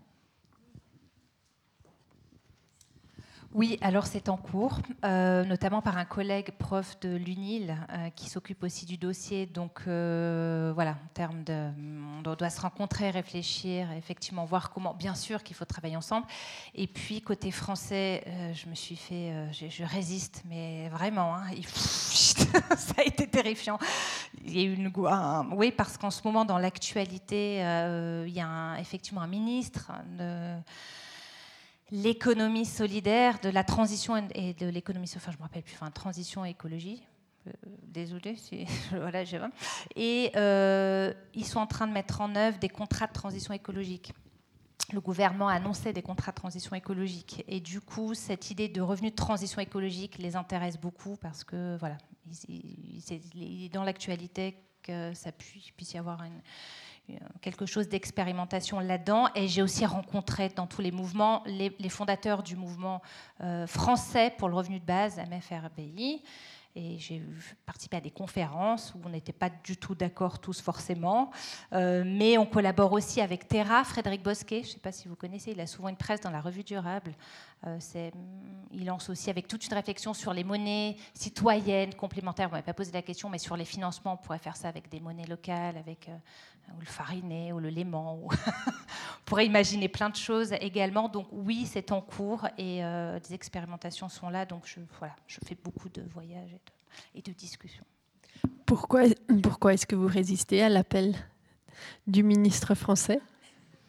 Non, j'y vais. Euh, disons que ça commence à faire beaucoup d'activités. C'est pour des raisons aussi de cohérence et pour, euh, pour, pour avoir une vie familiale. non, je ne savais pas s'il y avait une raison politique. Non, non, euh, je résiste pas. J'y vais, bien sûr. J'y vais. C'est une excellente opportunité en tant que chercheur, bien sûr, de pouvoir expérimenter. C'est assez. On peut, on peut voilà, c'est plutôt génial. Donc, euh, on, on, y va, on expérimente. Mais ce que je veux dire, c'est que je, je, je, suis aussi, je suis franco-suisse, quoi. Donc je suis moitié-moitié. Donc je veux bien expérimenter, mais je, voudrais aussi pouvoir euh, impacter aussi, euh, en plus euh, de faire les deux, mais sur mon environnement local et sur la Romandie en général et sur comment est-ce qu'on pourrait aussi créer un observatoire, ce que, ce que, fait, ce que, tu, ce que tu fais, des, des, entreprises innovantes et comment justement mettre en réseau ce qui manque encore à l'heure actuelle, c'est une, une mutualisation. On parle de coopération, mais la première chose à mettre en œuvre, ce serait de coopérer entre ceux qui font différemment et non pas d'être en compétition.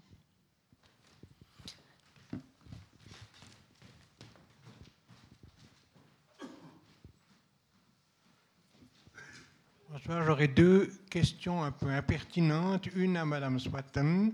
J'aimerais euh, savoir si, avec le revenu de transition, vous ne craignez pas d'avoir contre vous toutes les entreprises qui entreraient en concurrence avec les travaux d'intérêt général que vous proposez?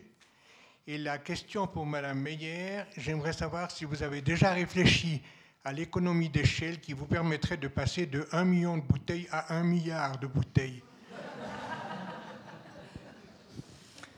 Question impertinente. Sophie? Oui, alors euh, non, les entreprises sont bienvenues. La question, c'est qu'on ne crée pas de l'intérêt général. L'idée, c'est de créer des emplois. Euh, et de l'activité aussi, euh, en liant social et écologie. Donc, si elles veulent continuer à faire l'intérêt général, qu'elles en fassent. Si elles ont envie de, créer d'autres activités, ou si leurs employés veulent partir de ce genre d'entreprise aussi, ou venir. Enfin, il n'y a pas de. Non, y a, ça peut être une synergie. nous, nous ce enfin, l'idée de ce revenu de transition, c'est vraiment de créer des emplois nouveaux et à commencer dans euh, l'écomobilité, euh, euh, l'agriculture durable, l'alimentation, l'habitat, et tout ce qui, émerge déjà. On a parlé d'agroécologie, c'est déjà en cours. Mais ce qui leur manque, c'est souvent du soutien. Donc on œuvrerait non pas ex nihilo, mais à partir déjà de ce qui se fait, premièrement, et deuxièmement, pour encourager ceux qui souhaitent mener de tels projets. Je peux vous assurer qu'en deux ans, j'ai déjà vu 80 projets je vous assure qu'on voit des choses extra. Euh, et dans tous les domaines, parce que ce n'est pas juste planter des tomates ou des arbres, hein. c'est aussi revoir les, critères écosociaux des banques, c'est nos fonds de pension, comment investir, comment avoir des critères bancaires différents de ce qu'on a traditionnellement, c'est au niveau de l'urbanisme, au niveau de nos, paysagistes, au niveau de l'aménagement des territoires, on nous bassine avec le véhicule autonome individuel, mais il faudrait peut-être penser aussi je sais pas, faire des espaces verts. Voilà. Donc il y a énormément de choses et le RTE, c'est ça, c'est valoriser dans tous les secteurs, dans toutes les branches et pas uniquement de créer de l'intérêt général. Et Sophia, pour les plans d'avenir? C'est un très très beau plan de croissance. D'ailleurs, si vous avez une idée, je vous, partage volontiers sur le, on partage volontiers sur, sur le sujet. Euh, non, on, on, doit y penser. On doit y penser. Aujourd'hui, on a, on a euh, heureusement atteint l'équilibre financier, donc on en est très très très content. Euh, et puis ça continue à, grandir. Euh, donc voilà, c'est comment grandir en gardant les mêmes valeurs. Alors on a, euh, pas plus tard que lundi, on m'a donné une liste de quelques personnes pour nous accompagner dans cette croissance en s'assurant que les valeurs puissent être gardées, surtout pour l'équipe, les neufs, le noyau, on va dire. Euh, et puis après, on a aussi beaucoup adressé la question, euh, parce que grandir pour grandir, oui, mais pourquoi? Euh, Et le, bénéfice, la profitabilité, pourquoi à nouveau? Parce qu'à partir du moment où, je vous le disais, la majorité de l'actionnariat est détenue par les gens qui travaillent, le salaire, on s'est tous mis d'accord, donc il n'y a pas d'attente vraiment de dividendes. Donc la richesse accumulée, ben, on s'est posé la question de qu'est-ce qu'on allait en faire. Et on a, alors ça rejoint un peu l'idée de, l'agriculture, on a euh, eu l'idée de créer une fondation, la Fondation Opaline, qui aurait plusieurs projets, mais dans le premier, parce qu'on est toujours en lien avec les agriculteurs, donc on est proche de leur situation, de créer ce qu'on a appelé les vergers communautaires. Donc les vergers communautaires, c'est très simple. Vous êtes agriculteur, vous avez une parcelle euh, qui n'est pas valorisée, parce que euh, les géants de la Suisse, que je ne nommerai pas, ont décidé de changer de variété de pommes en trois semaines et donc commandent plus une pomme, par exemple. Euh, eh bien, de planter un verger bio, donc à, l'ancienne, mitige, etc., euh, dont les arbres sont financés, euh, parrainés par la communauté, donc vous pouvez parrainer un arbre, euh, il y aurait des activités sur le verger. Maintenant, symboliquement, qu'est-ce que ça veut dire? C'est très important. Ça veut dire que la communauté va rentrer en lien avec l'agriculteur. Il va y avoir un contact, contact que l'on avait perdu jusqu'ici, pour la plupart. La communauté va pouvoir revenir en nature, dans la nature, pour des ateliers en plein air ateliers sur la taille des arbres, la fête de la récolte, par exemple, étant les deux ateliers les plus, euh, euh, symboliques. Pour l'agriculteur, ce que ça veut dire aussi, pour reparler de revenus, c'est que notre agriculteur, lui, va avoir un revenu stable. Puisque lui nous a fait le calcul et nous a dit, voilà, pour planter et entretenir tant nombre d'arbres, et pour bien gagner ma vie, voilà ce dont j'ai besoin. Eh bien, ce sera le montant du parrainage. C'est à prendre ou à laisser par la communauté. Et puis donc ce revenu, il va le toucher quelle que soit la rentabilité, pour reprendre le terme financier, du verger. Qu'il y ait une pomme à la fin de l'année ou 600 tonnes, notre agriculteur, il est payé. Et puis il aura eu du plaisir parce qu'il aura rencontré la communauté et son savoir-faire va être valorisé. On a planté 450 arbres déjà il y a trois semaines. On a fait un premier appel non officiel, parce que ce n'est pas encore dans les médias ni sur notre site internet on a 2600 inscriptions de parrains. Donc on cherche des vergers si jamais. Ça serait chouette. Mais voilà pour répondre à la symbolique de la croissance.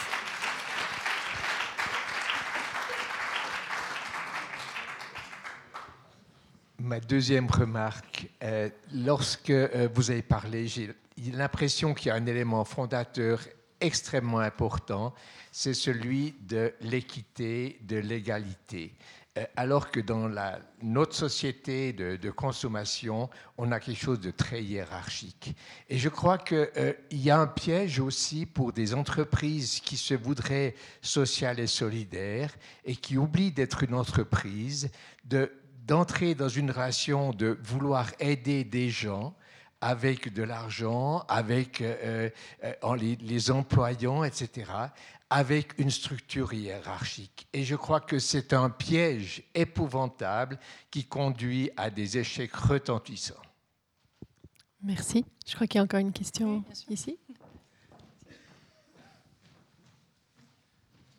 C'est une remarque. Je suis particulièrement sensible à l'idée du revenu euh, de transition écologique.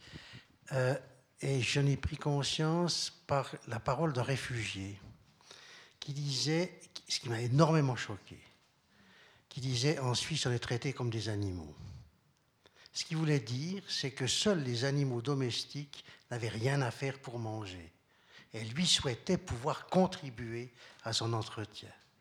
Et ça, j'ai trouvé que c'était réellement dans cet esprit-là. Merci. Moi, ça me fait penser la remarque de monsieur à une réflexion qu'avait eu, enfin, qu'a Bernard Stiegler, entre autres, sur le travail ce qu'est le travail aujourd'hui. Et fait une distinction entre le travail qui aliène, où on est euh, déconnecté, où on est séparé de nos valeurs, où on est euh, une sorte de, de, fissure intérieure, ça c'est Cynthia Fleury qui en parle. Et puis de l'autre côté, il y a le travail où on se sent contribuer, être, euh, faire partie d'une communauté où on amène ses talents, ses, limites aussi, mais ses envies, ses désirs. Est-ce que vous, vous peut-être, euh, c'est une question plus pour euh, Sophia Desmeyer, je ne sais pas, sur cette valeur du travail et de ce que ça nous apporte en tant qu'individu? Ça rejoint un petit peu ce que vous disiez au départ, mais j'aimerais vraiment vous entendre là-dessus parce que pour moi, c'est une notion qui me parle de plus en plus, enfin, cette dualité du travail. Je n'ai pas vraiment compris. Donc, non, c'est simplement sur la, Et puis, je crois que Sophie voulait ajouter aussi quelque chose sur ce que la valeur du travail aujourd'hui. Et il y a d'un côté le travail qui mène au burn-out, et il y a le travail qui nous rend heureux et où on se sent faire partie d'une communauté, d'un ensemble, où on a sa place, justement. Alors, oui, moi, de, de, de, ce que je vois tous les jours chez Opaline, la, la valeur du travail, elle est vraiment dans la collaboration. Euh, l'inclusivité. Je crois que ça, c'est très, très important. Euh, ça met. Alors, il y a pas mal d'entreprises plus grandes qui s'intéressent à ce que l'on fait, ils nous posent des questions, ils nous invitent à aller leur parler, etc. Euh, et il y a une certaine peine à faire le pas, parce que c'est sûr que ça prend beaucoup plus de temps, les discussions prennent beaucoup plus de temps. Euh, mais si on se met dans une optique d'analyse à moyen et long terme de, ce qu'on est en train de mettre en place, donc la bienveillance au travail, c'est le leadership bienveillant tout simplement, euh, les résultats sont, sont euh, pour moi spectaculaires. Je vous l'ai dit, on n'a aucun congé maladie. quand vous pouvez poser la question aux neuf personnes qui travaillent chez nous, elles n'ont pas l'impression de travailler, elles ont l'impression de contribuer à une cause ou à une vision dans laquelle elles ont vraiment la croyance, donc elles contribuent à quelque chose. Euh, donc on sort de cette optique qu'on nous a inculquée jeune encore, hein, euh, il va falloir travailler pour gagner sa vie. On est vraiment sorti de, cette optique-là. On travaille pour s'épanouir. Et puis, euh, gagner sa vie est certes important, mais je vous ai parlé de la discussion sur le salaire, ça devient, c'est comme la profitabilité dans la transition économique, c'est un accessoire, mais non un but en soi. C'est là où est la réelle différence. Et je crois que quand on atteint cette vision-là, on ne parle plus de, de, travail dans le sens 8 à 5 heures, je rentre, je suis fatigué, je suis en burn-out. On parle d'épanouissement. Et pour conclure, alors souvent on dit oui, mais comment on fait nous demain si on veut le faire? Euh, Et on reçoit toujours plus de CV quand on parle à des conférences et on n'arrive pas à, engager tout ce monde, même si on va bientôt faire 2 milliards de bouteilles. Euh, Euh, eh bien, je crois qu'on peut tous le faire individuellement déjà. On peut se poser la question au bureau qui je côtoie au quotidien? Est-ce que je peux déjà faire un petit cercle, une, mini communauté de personnes qui rejoignent ma vision et puis se parler déjà, se parler de ça, se soutenir mutuellement par rapport à ça. Euh, ou alors même aller plus loin et fonder son propre projet. Mais même dans des grandes entreprises, si on réfléchit, on croise des collègues à longueur de journée, et souvent, on leur demande, oui, comment ça va, mais on n'entend pas vraiment la réponse. On parlait du temps, tout le monde est pressé, il faut être performant, etc. Mais faire l'exercice de juste prendre le temps, de poser la question, d'entendre la réponse et puis d'aller peut-être plus loin, ça renforcerait, je crois, la valeur au travail. Vous aviez, vous aviez évoqué à, Berne une histoire aussi par rapport à Nestlé. Euh, je trouverais intéressant que vous la racontiez par rapport à, à l'achat par Nestlé en fait de vos jus de fruits. Ça va un peu dans le sens de, cette question du sens et des valeurs. De l'économie régénératrice, on pourrait dire presque. Qui l'eût cru? Qui l'eût cru? Euh, Eh bien, il y a, euh, ça fait maintenant, euh, c'était juste avant Noël, ma collègue Fanny me téléphone, elle est en charge de la Suisse romande et l'arc lémanique. Et elle me dit, Nestlé a passé commande, qu'est-ce qu'on fait? J'ai dit, comment Nestlé a passé commande? Elle me dit, oui, comme je te le dis, j'ai un email, j'ai dit mais c'est du spam, c'est pas possible. Elle me dit non, non, c'est le responsable restauration Nestlé qui passe une commande de jus de fruits. Qu'est-ce qu'on fait? Je dis ben, je sais pas, qu'est-ce que tu as envie de faire? Elle me dit alors là, je suis vraiment perdue, je sais pas du tout comment faire. je dis bah écoute, on va y aller. On va livrer Nestlé. Elle me dit mais enfin, ils ont du granini, tu connais bien, on lutte contre eux tous les jours. Et je dis oui, c'est vrai, mais voilà, essayons d'aller jusqu'au bout de ce que l'on prêche et on verra bien. Moi, j'ai pas peur. Oui, j'ai peur, mais ce jour-là, j'ai décidé de ne pas avoir peur. Alors on l'a livré Nestlé. Et puis une fois qu'on a livré Nestlé, ce même responsable nous appelle et nous dit ça serait quand même assez chouette que vous veniez, l'équipe Opaline, faire une dégustation de vos jus de fruits quand les gens viennent dans le restaurant. Ah bon? Très bien. Et comment ça se passe? Ils me disent bah, écoutez, on a à peu près 2500 personnes qui arrivent entre midi et 1h30. Donc il faudrait être à plusieurs. Donc on fait, on fait l'appel à toute l'équipe, on arrête la production, tout le monde arrive là-bas, les neuf que l'on est pour faire la dégustation de Nestlé. Quand arrive le début des 2000 employés, c'est assez impressionnant hein, le nombre de personnes qui passent là pour aller manger à midi, on a eu toutes sortes de réactions qui nous ont fait fort plaisir. Il y a des gens qui ont dit Ah, finalement, il y a Opaline ici, chouette, qui connaissait la marque. Donc on s'est dit bah, Chouette, tout ce travail qu'on a fait sert à quelque chose. Mais il y a quand même eu une bonne 60% des gens qui, après cette première remarque, leur visage a changé. Ils nous ont dit oh, Ne dites pas que vous avez déjà été racheté par Nestlé. Alors qu'ils y travaillent. Alors qu'ils y travaillent. Donc après la dégustation, on a quand même eu un chouette euh, entretien avec le responsable de la restauration. Il dit alors ça s'est bien passé, vous voyez. J'ai dit écoutez, moi j'ai deux questions pour vous. La première, pourquoi est-ce que vos employés sont si tristes à l'idée que Nestlé nous rachète? Parce que finalement, ça serait une belle grande famille si on partage les mêmes valeurs. Peut-être que là, il y a une question à se poser. Et puis j'ai dit la deuxième question, c'est pourquoi nous? Pourquoi vous nous mettez dans vos frigos? Vous avez du granini, vous l'achetez pas, c'est le vôtre. Mais nous, vous l'achetez. Et il m'a répondu parce qu'on avait envie de mettre du sens dans nos frigos. Eh bien, je trouvais ça très beau.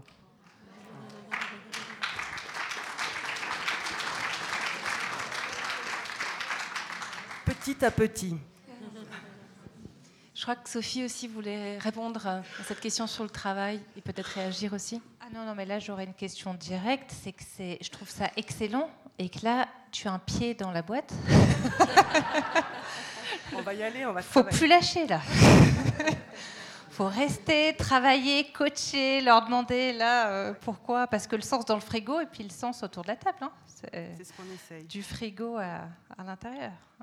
C'est toujours, ça a toujours du sens de faire ça à l'intérieur. Oh, c'est extraordinaire. Ça commence par la bouteille et puis euh, ça remonte au comité de direction. Enfin, je vous tiendrai au courant si jamais. Question ici. Euh, bonsoir, merci déjà pour euh, votre rayonnement à toutes les trois et vous êtes inspirantes, c'est magnifique. J'ai une petite question pour Opaline, si je peux me permettre. En plus, je trouve le nom très joli la première fois que je l'ai vu. Euh, par rapport à l'histoire d'éventuellement grandir ou comme ça, est-ce que vous avez pensé à créer des opalines, des petites sœurs à d'autres endroits pour travailler avec d'autres producteurs locaux de Opaline 2, 3, 4. Pour, euh, parce que je pense que là, vos, jus de fruits vont un peu dans toute la Suisse, peut-être. Mais alors écologiquement, est-ce que ce serait pas, au lieu de grandir à un endroit puis d'exporter des jus de fruits, de, enfin, de pommes bourdoises, euh, dans le, je sais pas, à Lucerne, de dire ben, on va créer Opaline euh, vers Lucerne Je ne sais pas si c'est prévu. Voilà. Alors on aimerait bien d'ailleurs, on, y a réfléchi. Le réel euh, challenge que l'on a, euh, c'est le coût, l'investissement sur la ligne de production. La presse, mise en bouteille, etc. Il faut savoir qu'avec les normes euh, de l'hygiène applicables aujourd'hui, ça demande des sacrés investissements. donc, pour ce faire, il nous faudrait des lignes à, peu près dans tous les cantons de Suisse. et la demande même du canton n'arriverait pas, je pense, à subvenir au coût de la ligne. Ça, par, région Par région. Oui. Alors, on, franchement, on aimerait, on aimerait beaucoup. Et il se peut que ça se fasse si on trouve quelqu'un qui a déjà une ligne et on peut se mettre sur sa ligne et collaborer dans ce sens-là. Euh, donc pour l'instant, nos fruits euh, sont principalement du Valais. Et on produit dans la même région en Valais. On a la chance d'avoir une ligne qui est fournie en énergie solaire, ce qui est quand même pour notre, nos valeurs très très important. Euh, et puis quand il y a des agriculteurs des autres euh, quatre coins de la Suisse, eh bien, ils nous téléphonent. Là, on a eu quelqu'un des Grisons qui nous a appelé avec sa rhubarbe. Je ne sais pas comment il a appris, euh, qui, a rencontré le nom d'Opaline, mais il nous a appelé. Il a de la rhubarbe en montagne bio. Et on lui a dit, ben, rhubarbe, pourquoi pas? Et trois jours plus tard, il a débarqué avec sa voiture, avec un coffre plein de rhubarbe on va faire une limonade, je sais pas, on va faire quelque chose, mais il est arrivé jusqu'à chez nous, donc il faut bien qu'on fasse quelque chose avec sa rhubarbe. Donc peut-être un appel si vous connaissez quelqu'un qui a une ligne de production dans, dans le canton de Neuchâtel, ça pourrait donner quelque chose de nouveau. Qui sait? Une question, de remarque ici? Oui, merci. Je trouve extraordinaire ce que vous faites. Et je pense qu'effectivement, ici dans la salle, vous parlez à des convaincus. Euh, malheureusement, j'entends, je trouve que par rapport à. Moi, j'étais très déçu par rapport au film Demain, de voir le très, la, très petit impact que ça a eu réellement dans la société. Alors, on voit des choses comme Opaline, effectivement, qui, qui ont émergé. J'entends, je trouvais extraordinaire, c'est fabuleux. Mais à l'heure actuelle, et ça c'est ma question, qu'est-ce qu'on fait pour toucher vraiment la population? Parce que au jour d'aujourd'hui, on se rend compte que les débats qu'on a ici, c'est un certain niveau intellectuel. Mais quand on regarde la base de la population, quand on regarde la population partout, les gens sont prêts à aller de l'autre côté de la frontière pour acheter meilleurs marchés, ils sont prêts à aller euh, faire euh, des, des, pieds et des mains pour acheter meilleurs marchés, acheter chinois par exemple. Mais qu'est-ce qu'on fait? Pour valoriser nos, produits ici et pour euh, politiquement faire passer le message pour que vraiment ça devienne du concret Parce que vous nous dites, il faut mettre en avant les, les agriculteurs. Oui, c'est magnifique. On verra dans cinq ans, si on leur donne un salaire de base, euh, ce que ça va donner. Mais dans cinq ans, c'est trop tard. Et pour moi, c'est aujourd'hui qu'il faut agir. Sophie, peut-être? Alors exactement, c'est maintenant qu'il faut agir et sur ce qui se fait déjà. Et ce qui manque aujourd'hui, euh, notamment en Suisse romande, c'est qu'on n'a pas de visibilité des expérimentations, pourtant nombreuses, mais assez éparses et qui ne sont pas reliées de ce qui se fait sur le territoire. Euh, après le film Demain, alors là, il y a eu récemment, il y a Demain Genève euh, qui, est sorti, qui sera en salle, je crois, début avril, euh, une sélection, etc. Donc on voit des initiatives genevoises. Il y a des Demain un peu de partout, dans tous les cantons, toutes les villes. Donc c'est quelque chose qui a émergé, qui sera intéressant de voir en termes de fêtière, quelles sont les, structures et qu'est-ce que ça génère derrière. Mais vous avez totalement raison. et puis on est aussi face à un paradoxe qui fait que euh, d'où l'intérêt aussi de réfléchir et de travailler aussi au niveau politique, et avec des lobbyistes, et puis avec aussi des gens qui traduisent un petit peu aussi les textes. C'est que si au jour d'aujourd'hui, on, dit, euh, ben voilà, on va plus que produire gentiment, euh, sans pesticides, sans rien, avec des, des valeurs qui correspondent aux valeurs écologiques, ça peut être fait très bien. Mais sur le territoire, ça n'empêchera pas, c'est un peu l'hypocrisie du système quelque part, c'est à dire qu'on va quand même importer des produits chinois ou des produits ou du Venezuela ou je ne sais où, où c'est fait avec, voilà. Parce qu'évidemment, si on produit sur le territoire proprement, on ne pourra pas nourrir toute la population. Donc voilà, ça c'est un vrai problème qui se pose. Euh, comme vous dites, intellectuel ou technique ou politique, c'est un vrai problème qu'il faut traiter, sur lequel on réfléchit aussi. Et puis à côté, euh, non intellectuelles, mais sur des pratiques, on, peut en parler en théorie effectivement, mais sur des pratiques concrètes. Euh, euh, ce qu'on est en train de faire, alors complémentairement avec la, fondation Opaline, c'est une fondation que je, viens de faire aussi, mais on, va, on va se revoir. On a déjà, grâce au merci pour les invitations, plein de collaborations et synergies. L'idée, c'est de sur la collaboration, l'idée, c'est de justement faire une sorte de cartographie des initiatives qui existent des agriculteurs qui font déjà des choses. J'ai rencontré déjà un, agriculteur quatrième génération qui est passé aux vaches allaitantes, par exemple. C'est pas évident dans sa famille. J'ai rencontré des agricultrices, je dis bien trices, valaisannes, qui passaient en bio en ayant hérité de il y en a, c'est pas si isolé, on, en trouve. Si vous voulez, j'ai la chance d'en voir beaucoup dans le cadre de ce master, dans le cadre d'un cours que je fais qui s'appelle Expérience et acteurs, qui est tout sauf un cours théorique. On fait venir des intervenants locaux, un peu plus, un peu plus internationaux aussi, et vous en trouvez énormément. Et c'est ce qui a motivé aussi cette envie de les regrouper. Souvent, ils ne se connaissent pas. Ils sont dans des villages à côté, des communes voisines, et ils ne savent pas ce que fait l'autre. Et ils se retrouvent à avoir des problèmes de synergie, euh, euh, de, ressources. Là, l'idée, c'est de dire, ben voilà, par exemple, une secrétaire commune, des locaux communs, euh, de ne pas réinventer la roue. Et ça, souvent, c'est vrai ce que j'ai remarqué pour être à cheval sur plusieurs pays, c'est vrai qu'on a énormément de, de pratiques innovantes, mais elles sont pas assez rendu visible. Et ça, je pense que c'est aussi le travail des, chercheurs. Il faut aussi redéfinir aussi le rôle des enseignants et des chercheurs, d'arrêter de s'enfermer dans les bureaux aussi, de faire des articles, c'est bien, mais il faut aussi être un peu engagé et aller voir euh, pour soutenir justement ça et, donner de la visibilité. Ça, je pense que c'est aussi notre rôle de, faire cette visibilité-là. Mais peut-être juste pour euh, rebondir sur la question de monsieur, est-ce que le, ou le fait d'acheter local, quand c'est plus cher, c'est accessible au plus grand nombre? Ou est-ce que finalement, même l'idée d'une certaine sobriété, mais heureuse, même comme Pierre Rabhi le dit, de dire au fond, euh, achetons moins, mais achetons mieux, est-ce que euh, comment transformer ça en quelque sorte en état d'esprit plus largement répandu et même par rapport à certaines personnes euh, de la classe moyenne qui rament de plus en plus alors, vous faites une des grosses campagnes avec Pain pour le prochain sur le commerce équitable. c'est une vraie question qui se pose comment essaimer, comment faire en sorte que ce soit, euh, ce soit plus abordable. Mais je crois que monsieur pose une vraie question aussi. Et je l'ai un peu soulevé tout à l'heure en parlant de provocation au niveau de la sobriété, de la précarité énergétique et des précaires. Ça coûte encore cher, très cher, de consommer bio, de consommer local. ou de Malgré ce qu'on croit, quelquefois, les circuits courts, ben, c'est c'est pas aussi peu cher qu'eux. Euh, donc ça, c'est un vrai problème. Et l'autre volet du RTE, je, ne vous l'ai pas dit, mais un autre dossier énorme sur lequel je collabore très concrètement.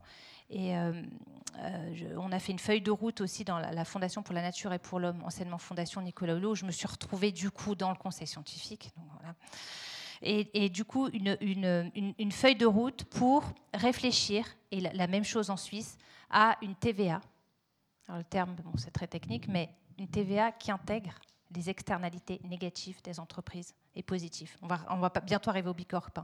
Mais l'idée, c'est que ce n'est pas normal que le consommateur aussi, enfin c'est mon point de vue personnel, je trouve que c'est pas normal de faire aussi tout peser en permanence sur le consommateur. Bien sûr qu'il y a la transition intérieure, je suis la première à le dire, la responsabilisation bien sûr, mais je crois qu'il faut aussi qu'il y ait un relais euh, de, des politiques et qu'il y ait un relais sur le prix. C'est pas normal que euh, le consommateur soit seul à supporter la facture finale. Et il faut réfléchir en amont sur la manière dont les produits finis doivent être exonérés une forme de TVA, euh, pourquoi pas, mais sur quand il y a des externalités positives, comme c'est le cas. On ne touche pas à la biodiversité, on touche pas, bah, ça doit se ressentir sur le prix final. Et inversement, faire payer les coûts de pollution sur les granini, euh, sur, c'est quelque chose qui doit être mené aussi de front, concrètement, avec des actions très engagées. Juste pour,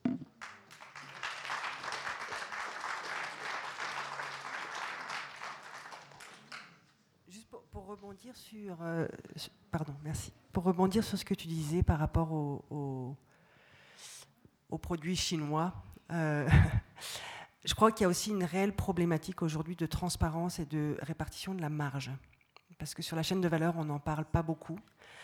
Euh, il faut savoir qu'un produit importé aujourd'hui, qu'est-ce qui fait qu'il est moins cher? Ben, C'est tout simple. La réponse, c'est que l'impact écologique du transport, elle n'est pas reconnue dans le prix. Ça, c'est la première chose. Donc, dans la chaîne de valeur, il manque une case qui est extrêmement importante, déjà au niveau de la compétitivité locale importée, puis au niveau de l'écologie.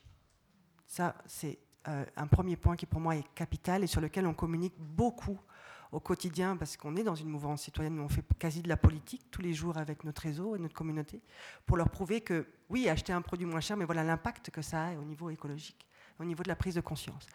le deuxième point qui pour moi est très très important, euh, c'est le prix final consommateur. Avant le prix final consommateur, il y a la dernière marge, qui est la personne qui vous le vend. Voilà. Euh, et bien, de la même manière où on a adressé le salaire au sein de l'entreprise, je crois que ça, c'est une, une, discussion qu'il faut avoir. En Suisse, on l'a très rarement. Les gens sont très, très, très, très euh, secrets par rapport aux marges. mais nous, depuis qu'on en parle, pour dire, mais il y a un problème, parlons de la marge. Pourquoi est-ce qu'on a besoin de faire autant de marge sur un produit industriel? Qui est déjà moins cher à la base. Et donc, la communauté économique ou le réseau qu'a développé Opaline, il a été fait dans ce sens-là. C'est-à-dire qu'un jus Opaline, vous allez le trouver très peu plus cher qu'un jus industriel. Mais parce qu'en amont, il y a eu tout le travail de la marge et de discussion avec nos partenaires pour qu'on arrive à ce consensus, pour qu'il fasse partie de cette mouvance citoyenne. Donc ça, je crois qu'en tant que consommateur, on doit aussi réaliser que, ou même poser la question, quand on voit un produit local qui est très beaucoup plus cher qu'un produit industriel, mais posez la question au cafetier, posez la question à l'épicier, demandez-lui pourquoi il est tellement plus cher. Parce que la raison, c'est pas juste qu'il l'achète plus cher. C'est que souvent, on essaie de faire plus de marge parce que le local, il est dans la poupe aujourd'hui. Tout le monde aime, tout le monde le veut. Alors tout le monde voilà, rend, rend ce, ce, produit plus attractif et met un prix supplémentaire qui n'a pas lieu d'être. Et là, je vous parle du local, mais au niveau du BO, c'est du domaine du scandale. Du scandale absolu. Parce que les agriculteurs bio aujourd'hui ne touchent pas beaucoup plus ou autant plus que la distribution qui vend le bio. Alors les gens ils disent le bio c'est plus cher. Oui, mais ce n'est pas l'agriculture bio qui est nécessairement beaucoup plus chère. C'est que les financiers derrière leur fichier Excel ont vu l'opportunité du marché et ont rebondi sur la peur du marché par rapport à la santé et ont augmenté les prix. Et là, la Fédération romande du consommateur, je trouve, est, une bonne, est un bon organisme à solliciter pour essayer de travailler dans ce sens. Transparence des marges. On va prendre encore deux questions. Merci. Euh, moi, j'avais une question par rapport, euh, typiquement, euh, pour Opaline, le pressoir, vous travaillez, c'est votre pressoir, vous travaillez en dehors, vous avez quelqu'un, un externe, et puis après aussi au niveau de la production, si vous êtes en bio, si vous êtes, je crois que vous n'êtes pas labellisé, mais est-ce qu'il y a un intérêt ou pas? Et puis après, c'est aussi la, question de l'importance de mettre une de, vouloir exporter la marque à travers le pays entier, alors en sachant qu'il y a des pressoirs quasiment dans, chaque canton, un voire plusieurs pressoirs. Et du coup, ouais, quel est l'intérêt de vouloir mettre Opaline partout alors que finalement, euh, bah, chacun arrive à faire à sa manière dans chaque canton ces choses? Voilà, c'est un peu les, les questions. Alors, euh, je crois qu'il y en a trois, hein, des questions présentes. Euh, si jamais j'en oublie une, vous vous me reprenez. Alors la première, on a fait un peu des deux. On a commencé avec notre propre pressoir. Et puis, quand on a vu que la cadence augmentait, la demande du marché, de la communauté, on a, retrouvé un, pressoir existant, mais qui n'était pas utilisé à sa totale capacité. Donc on, est rentré dans une collaboration avec euh, ces, personnes pour presser sur leur ligne. Euh, donc voilà pour le pressoir opaline. Pour les pressoirs dans chaque canton, alors il n'y en a pas dans chaque canton, que je sache, mais il y en a dans d'autres cantons. Euh, il y a des problèmes techniques. Première chose, la bouteille. Rien que la bouteille, la ligne d'embouteillage, suivant la bouteille et le goulot que vous avez, elle n'est pas compatible nécessairement avec l'outil, avec la bouteille qui est déjà mise sur le pressoir. Ça, c'est une donnée technique qui malheureusement nous freine un petit peu parce que ça nécessite d'autres investissements. Parce qu'on a une ligne de mise en bouteille automatique pour nos jus de fruits. On ne remplit plus à la main. Donc ça, c'est la première question, la première, euh, le premier point. Le deuxième point, c'est aussi au niveau de qui a la ligne. Parce que souvent, les gens qui ont les lignes avec ce qu'il faut ou qui pourraient investir dans ce qu'il faut, ben, ce sont des produits en directe compétition avec les nôtres. On ne parle pas de petits producteurs, là, on parle d'industriels qui ont leur ligne euh, et qui font à façon. Mais après, il y a un risque à prendre. Parce que s'ils font à façon, eh bien, ils produisent nos jus de fruits finalement. Donc ça, c'est l'autre question qu'on s'est posée, qui nous a freiné un peu là-dessus. Euh, après, vous avez la question par rapport à le développement d'opaline. Ah, le bio, pardon, le bio, c'est juste, merci. Alors, on a, deux, on a une gamme certifiée bio aujourd'hui et une gamme non certifiée bio. On a commencé avec la non certifiée bio. Euh, pourquoi? Parce qu'on travaille en lien direct avec nos agriculteurs qui pratiquent ce qu'eux appellent une agriculture raisonnée, ou une approche agricole raisonnée, et qui sont contre la labellisation, pour toutes les raisons que je viens de, citer par rapport à on a un label, donc on vend plus cher, mais est-ce qu'il y a vraiment ce qu'il faut derrière? Euh, Et puis on a quand même fait cette ligne en bio pour voir, parce qu'on nous disait souvent, mais le marché veut du bio, veut du bio. Et eh bien aujourd'hui, après deux ans de, de, commercialisation, on va dire, de cette gamme certifiée bio, c'est le contraire qui se passe en fait. Les autres produits fonctionnent mieux chez nous que la gamme qui est certifiée bio qui nous coûte quand même assez cher en audit aussi. Merci beaucoup. Euh, une toute dernière question et puis après on, va, on va clore et vous pourrez encore, juste si jamais vous avez des questions et que vous êtes un peu contrarié parce que vous n'avez pas pu la poser, il y aura encore, euh, vous pourrez encore parler avec les oratrices euh, à, l'extérieur, elles vont rester un petit moment ici. Oui, en fait, ce n'est pas, pas une question, simplement pour répondre à monsieur. J'ai découvert par hasard euh, dans une librairie un fascicule qui est, où c'est marqué le guide, de la consommation éthique et 1100 adresses en Suisse romande. Alors c'est vrai que j'ai été impressionnée. Je me suis dit, bon, 1100 adresses, ça, passe du produit euh, naturel, de beauté, à des, à des agences de voyage, euh, etc. Mais je me suis quand même dit, 1100 adresses, lieux où on se pose quand même des questions. Ça m'a impressionné. Merci beaucoup. Vous pouvez le trouver d'ailleurs sur le, le site de Nice Future ou le commander. Donc, si ça vous intéresse d'avoir ce guide. J'en profite alors pour remercier beaucoup Chantal Payer d'avoir euh, non seulement, je dirais, animé cette discussion, mais de l'avoir nourrie et d'avoir vraiment euh, mis aussi tout son savoir et ses compétences et son expérience pour euh, faire parler nos, intervenantes, que je remercie du fond du cœur aussi. vous nous donnez la pêche et vous êtes vraiment magnifiques. Oh, la pêche.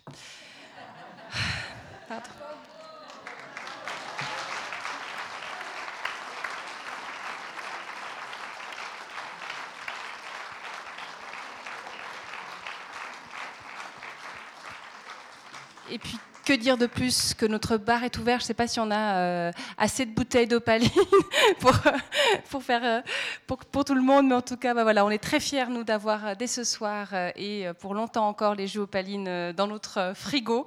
on y met du sens et en tout cas, c'est vrai que voilà, on est très heureux de vous avoir eu ce soir. N'hésitez pas à rester encore un petit moment. Et puis, ben, merci beaucoup, beaucoup, beaucoup, beaucoup.